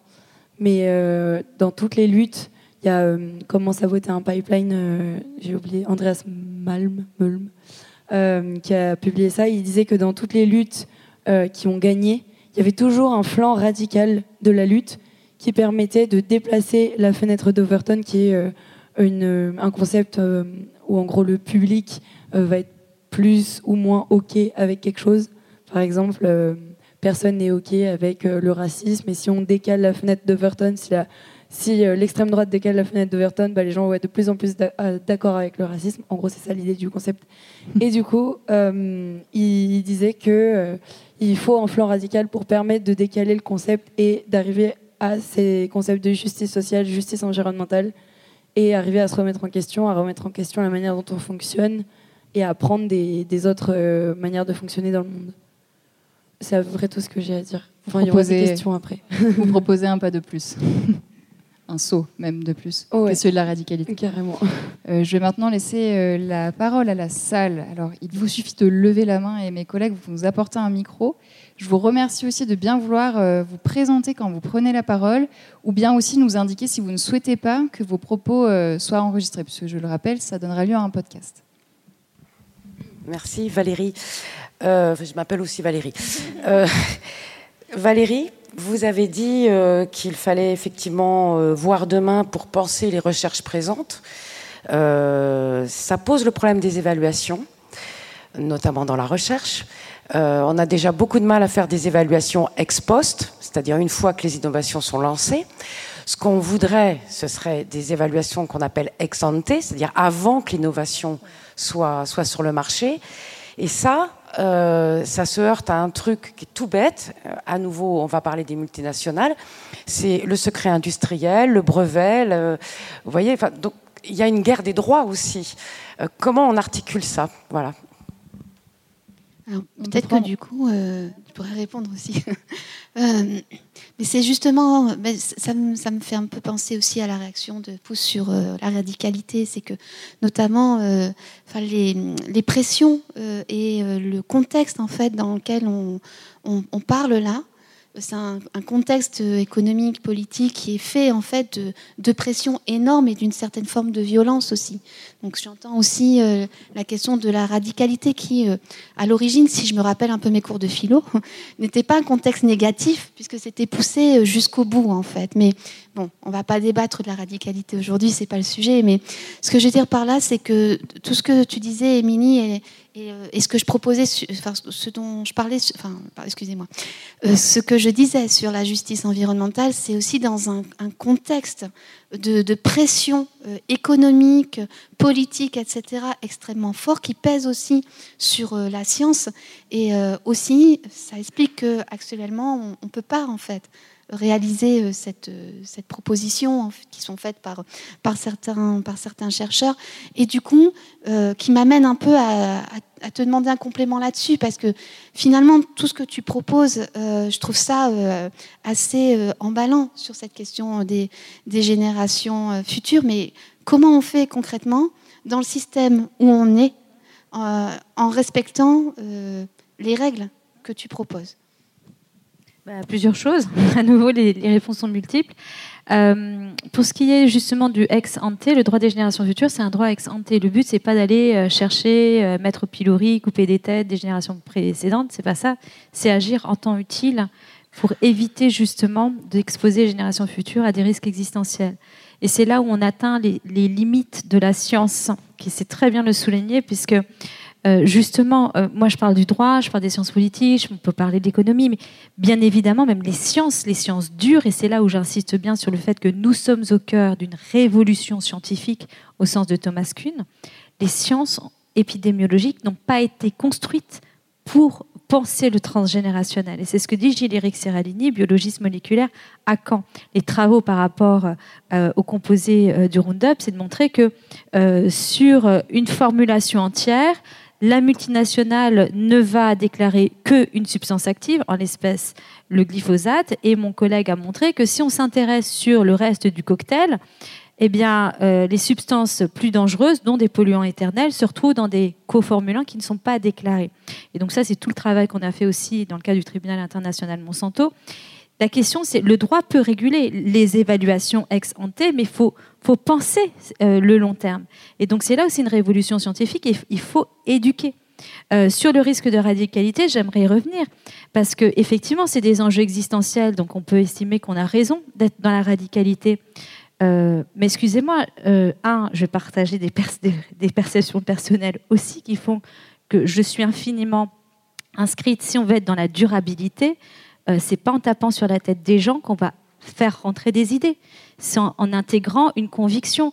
Si les gens n'ont pas la conscience d'environnemental, il faut les prendre de là où ils sont et progressivement les conduire vers le terrain euh, des risques existentiels. Pour ce qui est euh, des risques, j'ai pas entendu. J'ai loupé quelque chose. Ça prend, beaucoup trop de temps hein, D'accord. les gens, mais bon. Donc juste une chose euh, d'ordre personnel, puisque je ne partage pas d'ordre personnel. Un, mes parents ont vécu ce, que c'est, ce qui s'appelle une dictature mes parents ont vécu le coup d'État de Pinochet. Et on sait ce que c'est quand quelqu'un veut introduire par la force des idées et des idéologies. On sait les risques, ce que c'est d'être les morts qui sont dans les rues, les tortures. Tout ça, la radicalité peut conduire à exacerber des polarisations dans un contexte qui est le nôtre, encore pire, puisqu'on est dans la société du numérique. Pourquoi les pro-Trump et les Trump peuvent pas se parler? Parce que chacun ne sont nourris par les algorithmes que parce que ce qu'ils veulent lire. La manipulation de masse à l'ère du numérique, elle est infiniment puissante, elle est difficile à contrecarrer. Je vous invite à lire les, travaux de Sébastien Collomb, professeur à Sciences Po.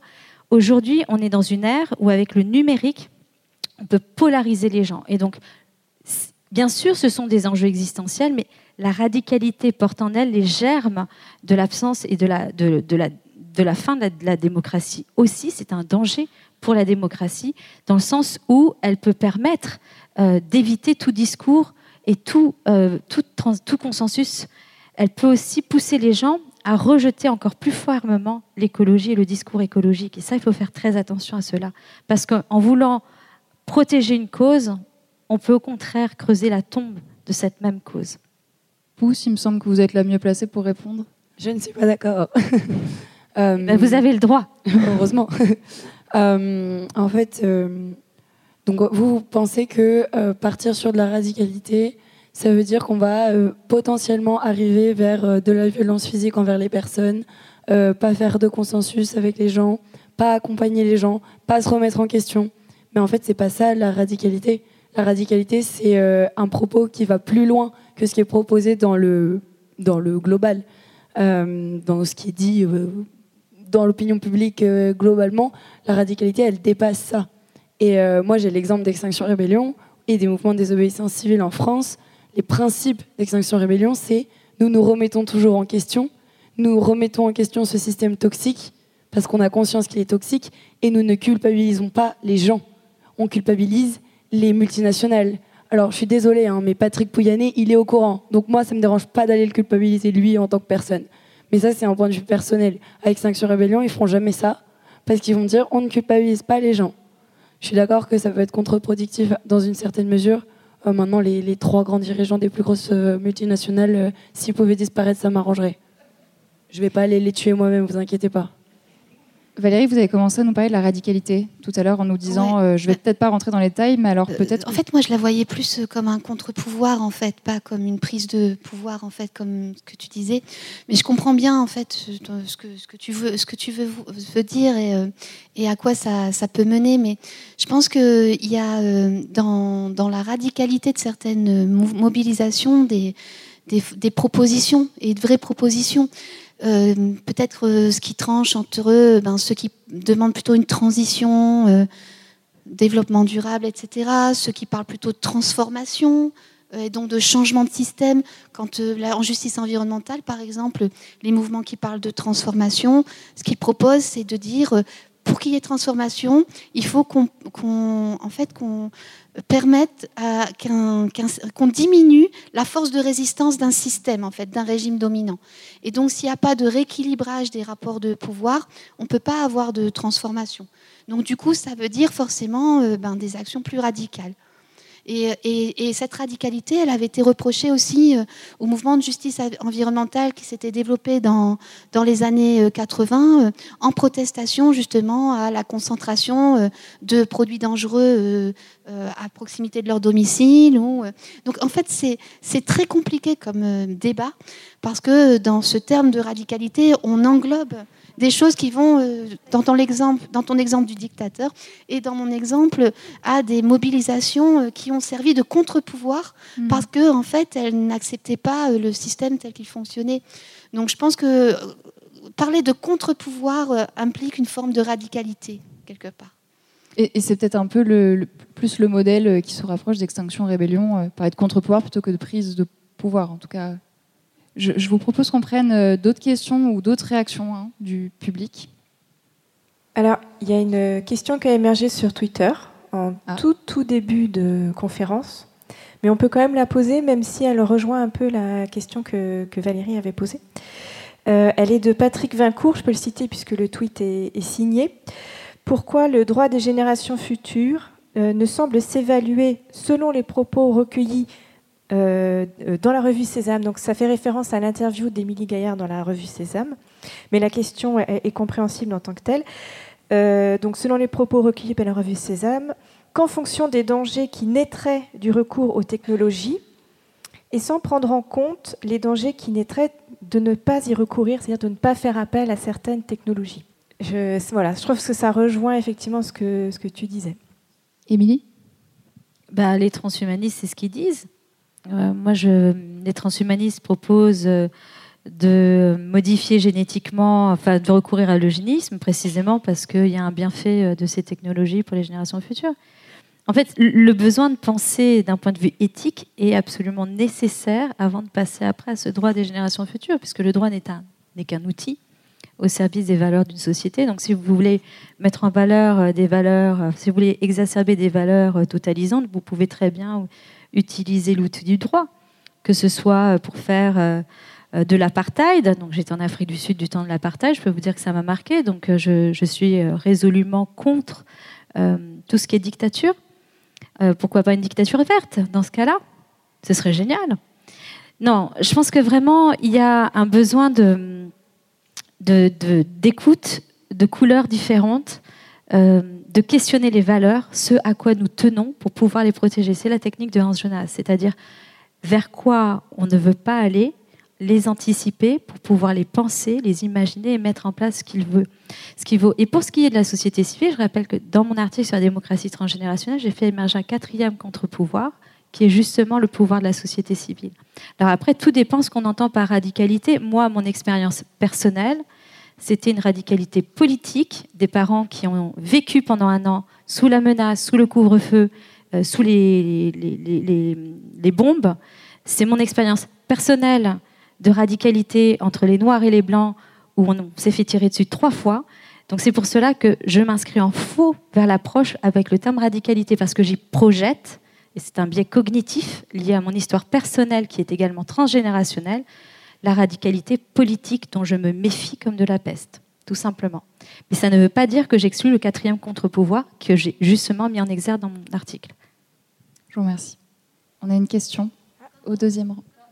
Quand on parle de radicalité, euh, il m'a semblé que très souvent, et c'est dangereux, les extrêmes se touchent, même s'ils sont prêts à, enfin, dans le pire des cas, évidemment, à s'entretuer, ils se touchent. Et quand je pense au, délire des antisepsistes, c'est ça? Antispécistes. Ah oui, des antisepsistes excuse, je, je, trouve que dans leur délire, on peut parfois les, rapprocher de certains délires des transhumanistes. Même si je pense que dans le, dans le avant de, de, jeter le transhumanisme à la poubelle, attention, ça implique aussi l'évolution de la science, peut-être pas de n'importe laquelle, n'importe comment, où effectivement le pouvoir économique me semble important. Parce que, un exemple, euh, quand il y a une femme qui a eu un accident, une jambe coupée, qui se met une prothèse et qui court encore plus vite, elle veut qu'on lui coupe l'autre pour aller encore plus vite, et ça peut aller très très loin. Et investir des milliards dans ce type de, délire plus ou moins euh, psychiatrique, la médecine et, et délaisser cet argent pour, par exemple, pourquoi pas, quel serait le danger de, prendre un élément biologique d'un animal, une sauterelle, pas quoi, et de, et de, le, et de le, mélanger à, un élément numérique d'intelligence artificielle, si on arrive à le maîtriser et que ça peut tuer des maladies auto-immunes et sauver des millions et des millions de, vies, je me pose la question. Je suis absolument pas scientifique. Bon, ce que je veux préciser aussi, c'est que je veux pas être. voilà, c'est juste entre nous. Là. Émilie, Valérie euh, En fait, c'est à nouveau, euh, tout commencera par la philosophie. Qu'est-ce qu'on veut au niveau éthique? Euh, si on le veut, ben on le fait. De toute façon, dans la dynamique qu'on est, business as usual, le pouvoir économique, à la limite, l'éthique, j'ai fait aussi pas mal d'entretiens de, terrain. Ce qui, m'a marqué, c'est le, fait que les scientifiques sciences dures ne se posent pas la question de l'éthique. Parce qu'ils disent justement, si on, mais si on commence à se poser la question de l'éthique, il n'y a plus de, technologie, on ne peut plus rien faire. Et tout, tout commence par l'éthique, à vrai dire, à mon sens, parce que c'est ça qui va poser les limites. Les limites, euh, qu'est-ce qui va euh, prédessiner les contours des limites? À mon avis, c'est l'avenir que nous voulons, ce à quoi nous tenons, se poser ces questions par rapport aux générations futures. Mais ça, je le répète, ça peut servir le pire et le meilleur. Je ne dis pas qu'il faut absolument jeter par la fenêtre la médecine améliorative. On a tenu un colloque sur la médecine améliorative, parce que c'est par là que rentre le transhumanisme. Mais il y a des questions éthiques, en tout cas, quelles vont être les limites qu'on va poser Et puis peut-être que les limites que moi je pose aujourd'hui, en 2022, euh, dans 20 ans, elles seront complètement dépassées et on en rigolera. Mais toujours est-il qu'au jour d'aujourd'hui, je pose. Moi, mon travail, c'est au moins de poser des questions. C'est poser quelques questions pour moi, réfléchir sur ces limites. Il y a une autre question là-bas? Oui? Oui, euh, Paul, euh, sauf erreur ma part, vous n'avez pas employé le terme sobriété, alors que pour moi, c'est un terme qui est important. Et donc, euh, ma question peut se limiter à ça. Ah, j'ai eu une réaction du côté de Pouce. Bah justement, ça me, ça me faisait penser quand on parlait de hum, justice euh, environnementale. Euh, en ce moment, le gouvernement qui propose de faire des petits gestes, ça me fait euh, doucement rire parce que ça va encore être les, les ménages et les citoyens, les individus qui vont être visés et pas la, globalité. Et du coup, je voudrais juste savoir dans quel sens vous voulez qu'on parle de sobriété parce que c'est très très large. Si je vais plus loin, moi je fais partie d'une association qui s'appelle Negawatt et qui a travaillé sur un scénario énergétique euh, qui s'appuie sur la sobriété, l'efficacité et les renouvelables. Et nous, je dirais, contrairement à ce que vous pouvez penser, nous, dans la démarche du gouvernement, on voit un point positif, c'est euh, éventuellement c'est l'état exemplaire qui est cité. Donc il n'y a pas trop de choses qui sont imposées. On dit par exemple le chauffage à 19 degrés, mais l'État a dit quand même, on se place dans, pas dans la contrainte, mais dans l'exemplarité.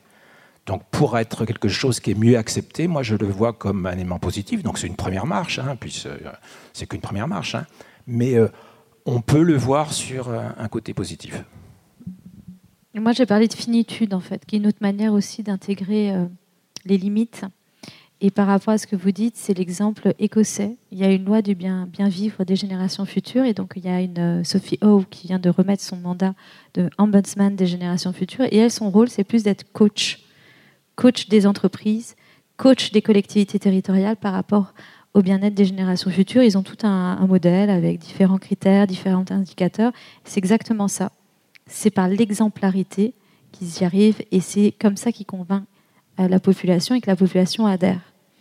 Pousse. J'ai du mal à comprendre en quoi l'État français est exemplaire.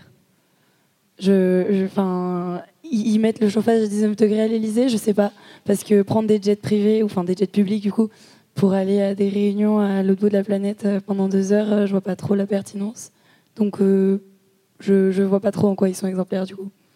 C'est peut-être plus le symbole auquel vous faisiez référence? Ouais, mais pour moi, un exemple, c'est un modèle. Et donc, il faut se faire à soi-même ce qu'on veut que les autres reproduisent, en fait. C'est comme ça que c'est censé fonctionner, c'est l'éducation, quoi. Oui, vous, pouvez réagir. Je, je, dirais que c'est quelque chose qui est nouveau. On, comme je disais, c'était la première marche. Donc c'est la sobriété. Donc, donc, quand on commence, parce que l'objectif, il y a un objectif quantitatif. Donc c'est ce, qui est, ce qui est intéressant dans, dans, des choses que nous on a pu faire en termes de scénarisation, parce que on, montre le chemin. Hein, donc sans mettre de main, on montre le chemin et puis on, le quantifie. Et donc il y a un objectif quantitatif de réduire les consommations de 10% en, deux ans. On peut dire, ben maintenant, on continue, on, voit que c'est pas si compliqué que ça, on continue. Donc nous, on le voit le côté positif. Hein, on n'est pas, euh, pas imposé. Euh, il y a un côté exemplarité que je reviens. Et donc, nous, on se dit, euh, nous, nous, on y travaille depuis 20 ans. Hein, et donc, bon, on, le dit, on le dit, on le répète. Et puis là, on a une opportunité. Hein, c'est comme ça que ça avance. Hein, c'est quand il y, a, il y, a, des crises, et opportunités. Et puis, ça avance. Donc, je ne sais pas ce que ça donnera dans deux ou trois ans. Dans deux ou trois ans, il y aura encore euh, des conflits, il y aura encore le bouleversement climatique, il y a encore les problèmes de, du parc nucléaire. Et donc, il faudra aller encore plus loin. Tout à fait d'accord. Valérie, vous... Ah, et donc c'est en ça que la radicalité est importante pour continuer à pousser à ce que ça continue, pour moi. Et, euh, et du coup, ça me fait juste penser à un dernier exemple. Euh, là, il y a eu 12 euh, milliards qui ont été votés pour la rénovation thermique des bâtiments. C'était une demande du collectif Dernière Rénovation, qui est aussi un collectif de désobéissance civile, qui était aussi une demande de la Convention citoyenne pour le climat. Et c'est très positif que ça avance dans ce sens. Maintenant, il faudrait que ça soit plus rapide. Mais bon, ça, on est d'accord. Valérie, vous souhaitiez réagir? Bah, Moi, je, réponds, enfin, je déplace un peu. C'est que la sobriété, euh, le langage de la sobriété euh, est, vraiment important en ce moment. Il prend beaucoup d'importance et du coup, il conduit aussi à revaloriser des pratiques euh, qui étaient pas très valorisées. je reviens aux études sur les quartiers populaires où en fait, il y a notamment des des opérations qui sont menées avec des associations euh, qui montrent en fait tous les, euh, les savoir-faire développés par euh, les populations avec de très bas revenus pour vivre au quotidien sans grandes dépenses énergétiques, etc. Alors le côté positif, c'est que du coup, ça renverse un peu la pyramide des modèles un peu hiérarchique, c'est-à-dire que tout d'un coup, euh, ce qui vient modèle, c'est euh, plus en fait des, gens qui, euh, qui, ont de faibles revenus et pas le contraire avec des modèles de consommation ostentatoire, etc. Mais il y a aussi un, j'allais dire, un effet un peu pervers. C'est que choisir la sobriété et la subir, c'est quand même pas la même chose sur le point de vue de la justice environnementale. Et donc, il ne faudrait pas aussi quelque part que finalement ça justifie le maintien dans une certaine forme de pauvreté et de précarité de certaines formes de population, ou de certains groupes euh, de, la population. Et euh, ça paraît euh, un peu peut-être déplacé de dire ça là, et ça n'a rien à voir bien sûr avec toutes les opérations que, que vous montez et qui sont importantes. C'est juste un peu dans le climat général de voir un peu cette, cette double, ce double tendance, à la fois revaloriser des pratiques en fait de, de précarité. Alors c'est intéressant parce qu'avant on disait que les populations les plus pauvres, eh ben elle, elle, vivait mal, elle, elle, portait atteinte à l'environnement, etc. Avec les études à l'appui, ben, on montre que c'est le contraire. Et qu'au contraire, euh, je veux dire, c'est elles qui ont les pratiques les plus sobres, mais par force. Il ne faudrait pas, en fait, qu'en revalorisant cette forme de sobriété, on maintient aussi euh, certaines formes d'injustice sociale. C'est exactement ce qu'ont dit les États aux Nations Unies en disant Mais vous êtes bien rigolo à nous demander euh, de faire des conventions internationales sur le climat, nous, on n'a rien fait. Donc on a adopté un principe de responsabilité commune mais différencié. Euh, donc il y a effectivement ces, différents niveaux euh, de réalité par rapport à, l'injustice environnementale, climatique, tout ce que vous voulez. Euh. D'autres questions? Oui, bonsoir Jacques. Moi je voulais juste, depuis, depuis, le départ, il y a quelque chose qui me, qui me gêne. Parce que ce concept de développement durable, c'est une tarte à la crème, mais tellement, tellement grande Enfin, ici, on a parlé toute la soirée de développement durable, mais ça aurait pu être Monsanto à la tribune, Bayer et tous les autres euh, amis, la Syngenta et autres. Ils eux aussi ne font que du développement durable. Quand ils font des plantes génétiquement modifiées, qu'ils enrobent dans des néonicotinoïdes, etc., etc., pour eux, c'est aussi du développement durable. Et donc, moi, j'aimerais bien que vous précisiez. Alors, je vais faire un petit parallèle. Il y a quelques années, l'INRA n'avait pas de E encore au bout. Mm. Dans, une réunion de ce type, quelqu'un a demandé, mais finalement, pour vous, l'agroécologie, c'est quoi? Et un, chercheur de l'INRA a répondu il y a autant de définitions que de chercheurs à l'INRA, ce qui en fait beaucoup quand même, même s'il n'y a pas assez de monde. Mais en, tout cas, moi j'aimerais bien que vous précisiez quel est pour vous, enfin globalement, hein, pas individuellement bien sûr, mais bah, ce que vous mettez derrière ce concept de développement durable que moi je ne peux plus entendre. Moi non plus, je ne peux plus l'entendre. C'est l'idée de développement en fait qui me dérange. Euh, parce que durable, résilient, euh, moi je suis d'accord, euh, il faut créer une société résiliente qui fonctionnera. C'est l'objectif. Mais alors le développement, c'est incarné de, progrès technologiques, de croissance, de, plein de trucs que je peux plus voir non plus. Parce qu'en fait, pour moi, comme tu l'as dit tout à l'heure, sur les limites, on ne peut pas croître à l'infini. Et donc, euh, l'idée euh, de développement durable, pour moi, on ne peut plus l'utiliser parce qu'elle est trop connotée de cette croissance infinie. Et, ou alors, il faudrait à chaque fois la redéfinir dans les termes qu'on, l'entend, dont on l'entend et, à chaque fois repasser ce temps de définition. Et je pense que, enfin, je crois qu'il y a d'autres termes qui existent, mais je les ai oubliés. Donc, euh, si quelqu'un les a, c'est cool. parce qu'il il y a d'autres termes qui existent pour remplacer cette notion de développement durable qui est trop connoté de, fin de 30 glorieuse et de on peut continuer à avancer comme ça indéfiniment. Si vous avez les mots, je les veux bien, je les ai juste oubliés. Donc, euh, bah, j'ai dit tout à l'heure que développement durable, tout dépend euh, ce que l'on entend par développement durable. Et j'ai dit, il y en a, ils retiennent que développement avec la croissance infinie. Et moi, je retiens surtout durable et donc la pérennité de la vie sur Terre et l'intégrité des écosystèmes. Et l'intérêt et le respect des générations futures, qui est un paradigme de finitude, donc de limite justement par rapport à cela. Et puis du coup, si vous changez le paradigme, ça donne beaucoup de choses. Ce sont des processus de métamorphose en cascade, parce que ce sont des changements de paradigme en cascade. Par exemple, la tech, c'est pas forcément de la high tech, ça peut être aussi de la low tech.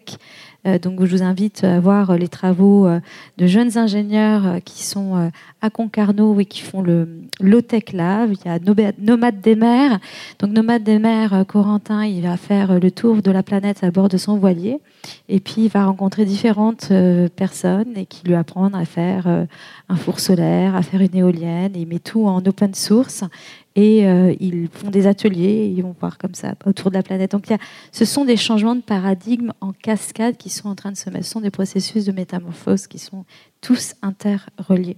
Donc, euh, oui, c'est une tarte à la crème d'un côté, mais d'un autre côté, c'est grâce à ça que l'on a pu juridiquement transposer dans le champ juridique international qui se décline jusqu'au national, au niveau global, cet intérêt pour les générations futures. Donc, quand on intègre vraiment la durabilité, on coupe le paradigme, on coupe à, la racine le paradigme de croissance illimitée.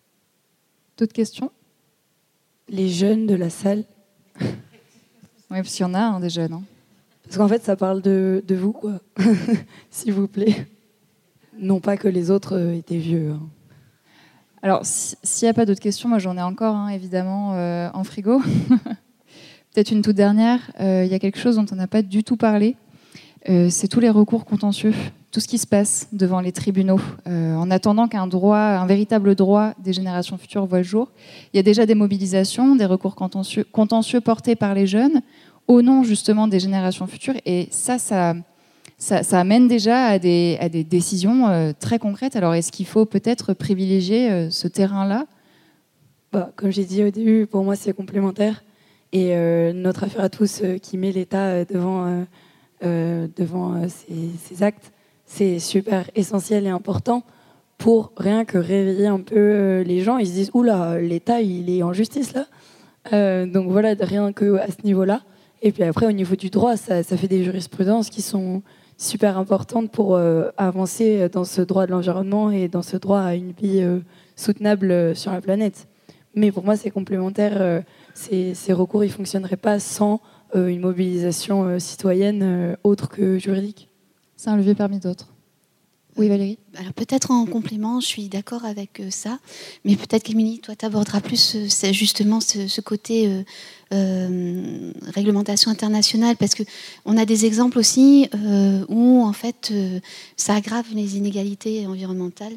Je prendre un, exemple. On travaille avec des collègues sur la question de, des boues et poussières rouges qui en fait ont suscité des mobilisations en 2015 parce que elles étaient rejetées dans les calanques de Marseille et Cassis, surtout de Cassis, qui avait été, euh, euh, voilà, depuis quelques années, 2012, qui était devenu parc national euh, des Calanques. Et donc, il y a eu une forte mobilisation et ça a poussé l'usine à bah, respecter la Convention de Barcelone, les lois qui, en fait, lui interdisaient de, polluer la Méditerranée et d'envoyer euh, des, pollutions en Méditerranée. Cependant, euh, ce qui s'est passé, c'est que ben, les techniques qui ont été mises en place pour respecter cette réglementation, elles ont poussé en fait à euh, enlever la matière polluée et sèche des bouts rouges pour rejeter que du, liquide neutre. Et cette poussière a été accumulée à terre hors zone protégée, hors parc national. Ça a suscité des mobilisations des riverains qui étaient régulièrement euh, sous les poussières rouges. Et finalement, en fait, ben, ce qui se passe actuellement, c'est que euh, suite à toutes ces mobilisations, à ces recours en justice, alors pas seulement parce qu'il y a aussi des raisons économiques qui ne sont pas dites, mais euh, ben, la partie polluante de l'usine, celle en fait, c'est une usine d'alumine, hein, je m'excuse, j'ai oublié de, vous le dire. La partie polluante en fait de la production d'alumine va être délocalisée en Guinée en disant, ben voilà, en Guinée, de toute façon, la ressource maintenant, elle est plus locale, elle vient de Guinée. Donc comme ça, c'est plus un pays rentier, il peut produire, etc. Sauf que là-bas, les normes environnementales sont beaucoup plus basses. Et donc du coup, on a un truc en chaîne où finalement les pollutions qui étaient dans un espace protégé se sont retrouvées hors espace protégé et maintenant dans un pays d'Afrique, quoi. Et donc je me dis, oh, je me dis que finalement, en fait, oui, euh, les mobilisations c'est important, le respect des lois c'est important, mais à quelle échelle on les définit et comment on fait pour que euh, ça se répercute pas ailleurs. C'est notamment, il y a un super film qui s'appelle Barnen, qui a été fait par euh, un jeune cinéaste suédois, euh, qui en fait, un jeune réalisateur suédois, qui montre en fait comment une loi en Suède a entraîné en fait le transfert de polluants au Chili sous Pinochet et comment en fait ça a contaminé tout un village. Et donc je me dis comment en fait faire en sorte que les mobilisations qui sont souvent des mobilisations locales, euh, participent en fait sur une trajectoire euh, de, la prise en compte de ces problèmes et pas euh, uniquement à l'échelle locale ou nationale. Alors, pour les actions en justice, justement, à la fin de ma thèse que j'ai soutenue en 2008, je proposais beaucoup de solutions différentes, que ce soit au niveau des sciences politiques, que ce soit au niveau du droit, au niveau de l'action, au niveau de la justice. Donc le ministère public, s'il protège l'intérêt général, à partir du moment où l'intérêt des générations futures est confondu avec l'intérêt général, bah, le ministère public a les outils de défendre leur intérêt. Et j'ai parlé aussi des actions en justice au nom des générations futures. À l'époque, on me riait, euh, on au nez euh, je citais un précédent qui était à l'époque l'affaire Opposa versus Factoran, la Cour suprême des Philippines en 93. C'est la première affaire de justice remportée au nom des générations futures. À l'époque, il n'y avait pas grand-chose. Donc on me rigolait complètement au nez en disant qu'on ne fera jamais d'action de justice au nom des générations futures. En 2012, je parlais des actions de justice climatique en parlant de Kiribati, en disant ben, c'est un État qui pourrait faire une action en justice climatique on m'a rigolé au nez. À l'époque, c'est François Gemène qui a repris ma défense en disant bah, ce que dit Émilie Gaillard, c'est pas si bête que ça. En marge de la COP en 2015, j'ai été la première à faire avec une autre collègue un événement sur euh, euh, l'action en justice climatique, droits des générations futures, droits de l'humanité. Et depuis 2015, il y a une lame de fond. C'est en fait, c'est quand il y a des, des changements de, de paradigme. Comme je vous l'ai dit, on est au cœur d'une révolution scientifique il y a une lame de fond vraiment à l'échelle planétaire sur ces actions de justice climatique. Et euh, les avocats qui sont à l'origine, donc euh, Elisabeth Brown, Julia Olson, euh, tous ces avocats sont aussi des gens qui connaissent très bien Tony Oposa, qui est le leader de la chaire Normandie pour la paix que j'anime. Tout ça, c'est la même famille en fait humaniste qui pense aux intérêts transgénérationnels. la deuxième question, c'était quoi? On a parlé des actions en justice et Valérie, tu as parlé de quoi? Du fait que les actions en justice à niveau local et national peuvent entraîner en fait une aggravation des injustices environnementales. Exactement. Et l'autre chose sur laquelle il faut effectivement garder en tête, c'est la, globalisation en fait. Si c'est pour déplacer le problème ailleurs, bah, c'est c'est comme le changement d'une, je sais pas, de la chambre des ados sans citer les miens. Euh, mais si on déplace le problème, on n'attaque pas de fond euh, le problème. Donc il y a aussi cette espèce de désynchronisation entre l'objectif commun de protection à l'échelle planétaire transgénérationnelle et le fait qu'on peut encore à l'heure actuelle délocaliser ces pollutions, les mettre dans des États où euh, c'est moins protecteur. Donc il y a tout un droit international à resynchroniser, puisque souvent les sièges sociaux de ces multinationales sont dans des États qui interdisent cela. Donc euh, j'avais aussi alerté euh, il y a plusieurs années sur le fait que le vrai combat, à mon sens, c'est de faire en sorte que ce droit international des droits de l'homme et droit international de l'environnement, qui à l'heure actuelle est en train de se synchroniser, puisse retrouver un certain équilibre une force sur le droit international économique qui protège l'intérêt immédiat de certaines multinationales, y compris contre les États. Et je pense que le vrai combat, c'est là. Et le fait que l'État français ait annoncé le retrait du traité énergie, en ça, c'est vraiment historiquement une grande avancée. Est-ce qu'il reste des questions? Oui. il vous faut le micro. Juste une question rapide. Est-ce qu'il y a au niveau de l'ONU une instance justement qui est en charge de traiter des problèmes environnementaux, oui ou non? Et est-ce que le pouvoir est contraignant? Pousse. Je, vous vois bah, répondre alors. Du coup, euh, elle a dit oui, donc j'imagine que oui. Euh, mais par contre, c'est pas contraignant euh, ou très peu, quoi. Enfin, de ce que j'ai vu. Et, et, ils font les COP et tout ça, puis ils font des traités, puis c'est pas contraignant. Donc bon. Mais vous allez nuancer, certainement. Donc au niveau de l'ONU, ça va être à l'agenda numéro un. Les États membres sont actuellement en négociation, au travail, et c'est tout le travail que je fais actuellement, qui va être de former les ambassadeurs, les différentes missions permanentes à l'ONU, parce qu'on a un grand rendez-vous en septembre 2024, qui est le sommet de l'avenir, qui a posé toutes ces questions sur le droit des générations futures. Il ne faut pas manquer ce sommet international. C'est un momentum. Euh, moi, ça fait plus de 20 ans que je travaille là-dessus, donc autant dire que c'est le moment euh, de tout bien synchroniser. Alors, est-ce qu'il existe une instance environnementale mondiale? Il n'y a pas d'organisation mondiale de l'environnement.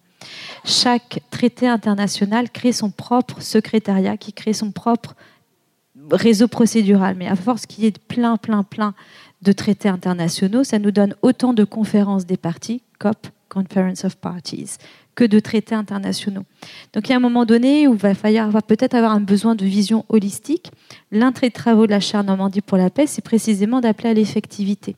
Donc on a publié un ouvrage qui est open source sur l'effectivité du droit de l'environnement, on propose des indicateurs juridiques pour contrôler l'effectivité. On dit qu'il y a bien des indicateurs économiques pour savoir si les États entre eux sont en bonne santé économique, mais il n'y a rien au niveau du droit pour voir si effectivement c'est contraignant. Certains États ont du droit constitutionnel, d'autres du droit euh, souple, d'autres c'est des lois. Donc on a besoin effectivement d'avoir une lecture comparative de tous les États sur l'effectivité du droit de l'environnement. Donc on travaille là-dessus. Et pour ce qui est de l'ONU, justement, dans ce sommet de l'avenir, va vraiment se poser la question de créer un défenseur et un porte-voix, un envoyé spécial aux droits des générations futures. Mais vous avez bien compris que depuis le début, euh, il a fallu faire un sacré travail de délimitation du sens, euh, de l'étendue, euh, se mettre d'accord sur nos imaginaires. Là encore, on est entre Français. Donc quand on est avec des gens avec le changement de langue ou le changement de, culture, c'est encore plus compliqué. D'où ce besoin d'aller à la rencontre de gens, aussi de se confronter, nous, à nos propres limites euh, conceptuelles, de se remettre en cause. Puis moi, je vais vous dire très franchement, le jour où on n'aura même pas besoin des générations futures, c'est là où j'aurais gagné peut-être le combat d'une vie. C'est parce que ce sera tellement évident de protéger l'avenir qu'on ne le mettra plus en danger. Et là, on aura certainement remporté l'enjeu de civilisation. Alors, je vous remercie hein, pour ces échanges euh, très denses et très éclairants aussi. Euh, ainsi s'achève euh, cet épisode du podcast Génération Future. Pourquoi s'en remettre à demain? Dans le cadre du cycle Borderline, les limites en débat dans les champs des sciences et du vivant. Un très grand merci aux invités de cette rencontre, Valérie Deldrève, Émilie Gaillard et Pousse. Borderline est un podcast coproduit par la mission Agrobiosciences INRAE et le Quai des Savoirs avec le concours de Lucie Gillot, Marina Léonard, Valérie Péan, Francesca Uzeli Bachita et Monia Groud. À la prise de son, Laurent Codoul, une réalisation d'Arnaud Maisonneuve. Et si vous en voulez encore, je vous donne rendez-vous le 15 décembre prochain, juste en face au muséum, avec une rencontre qui s'intitulera Xénogreffe, l'humanité à corps perdu. Bye bye.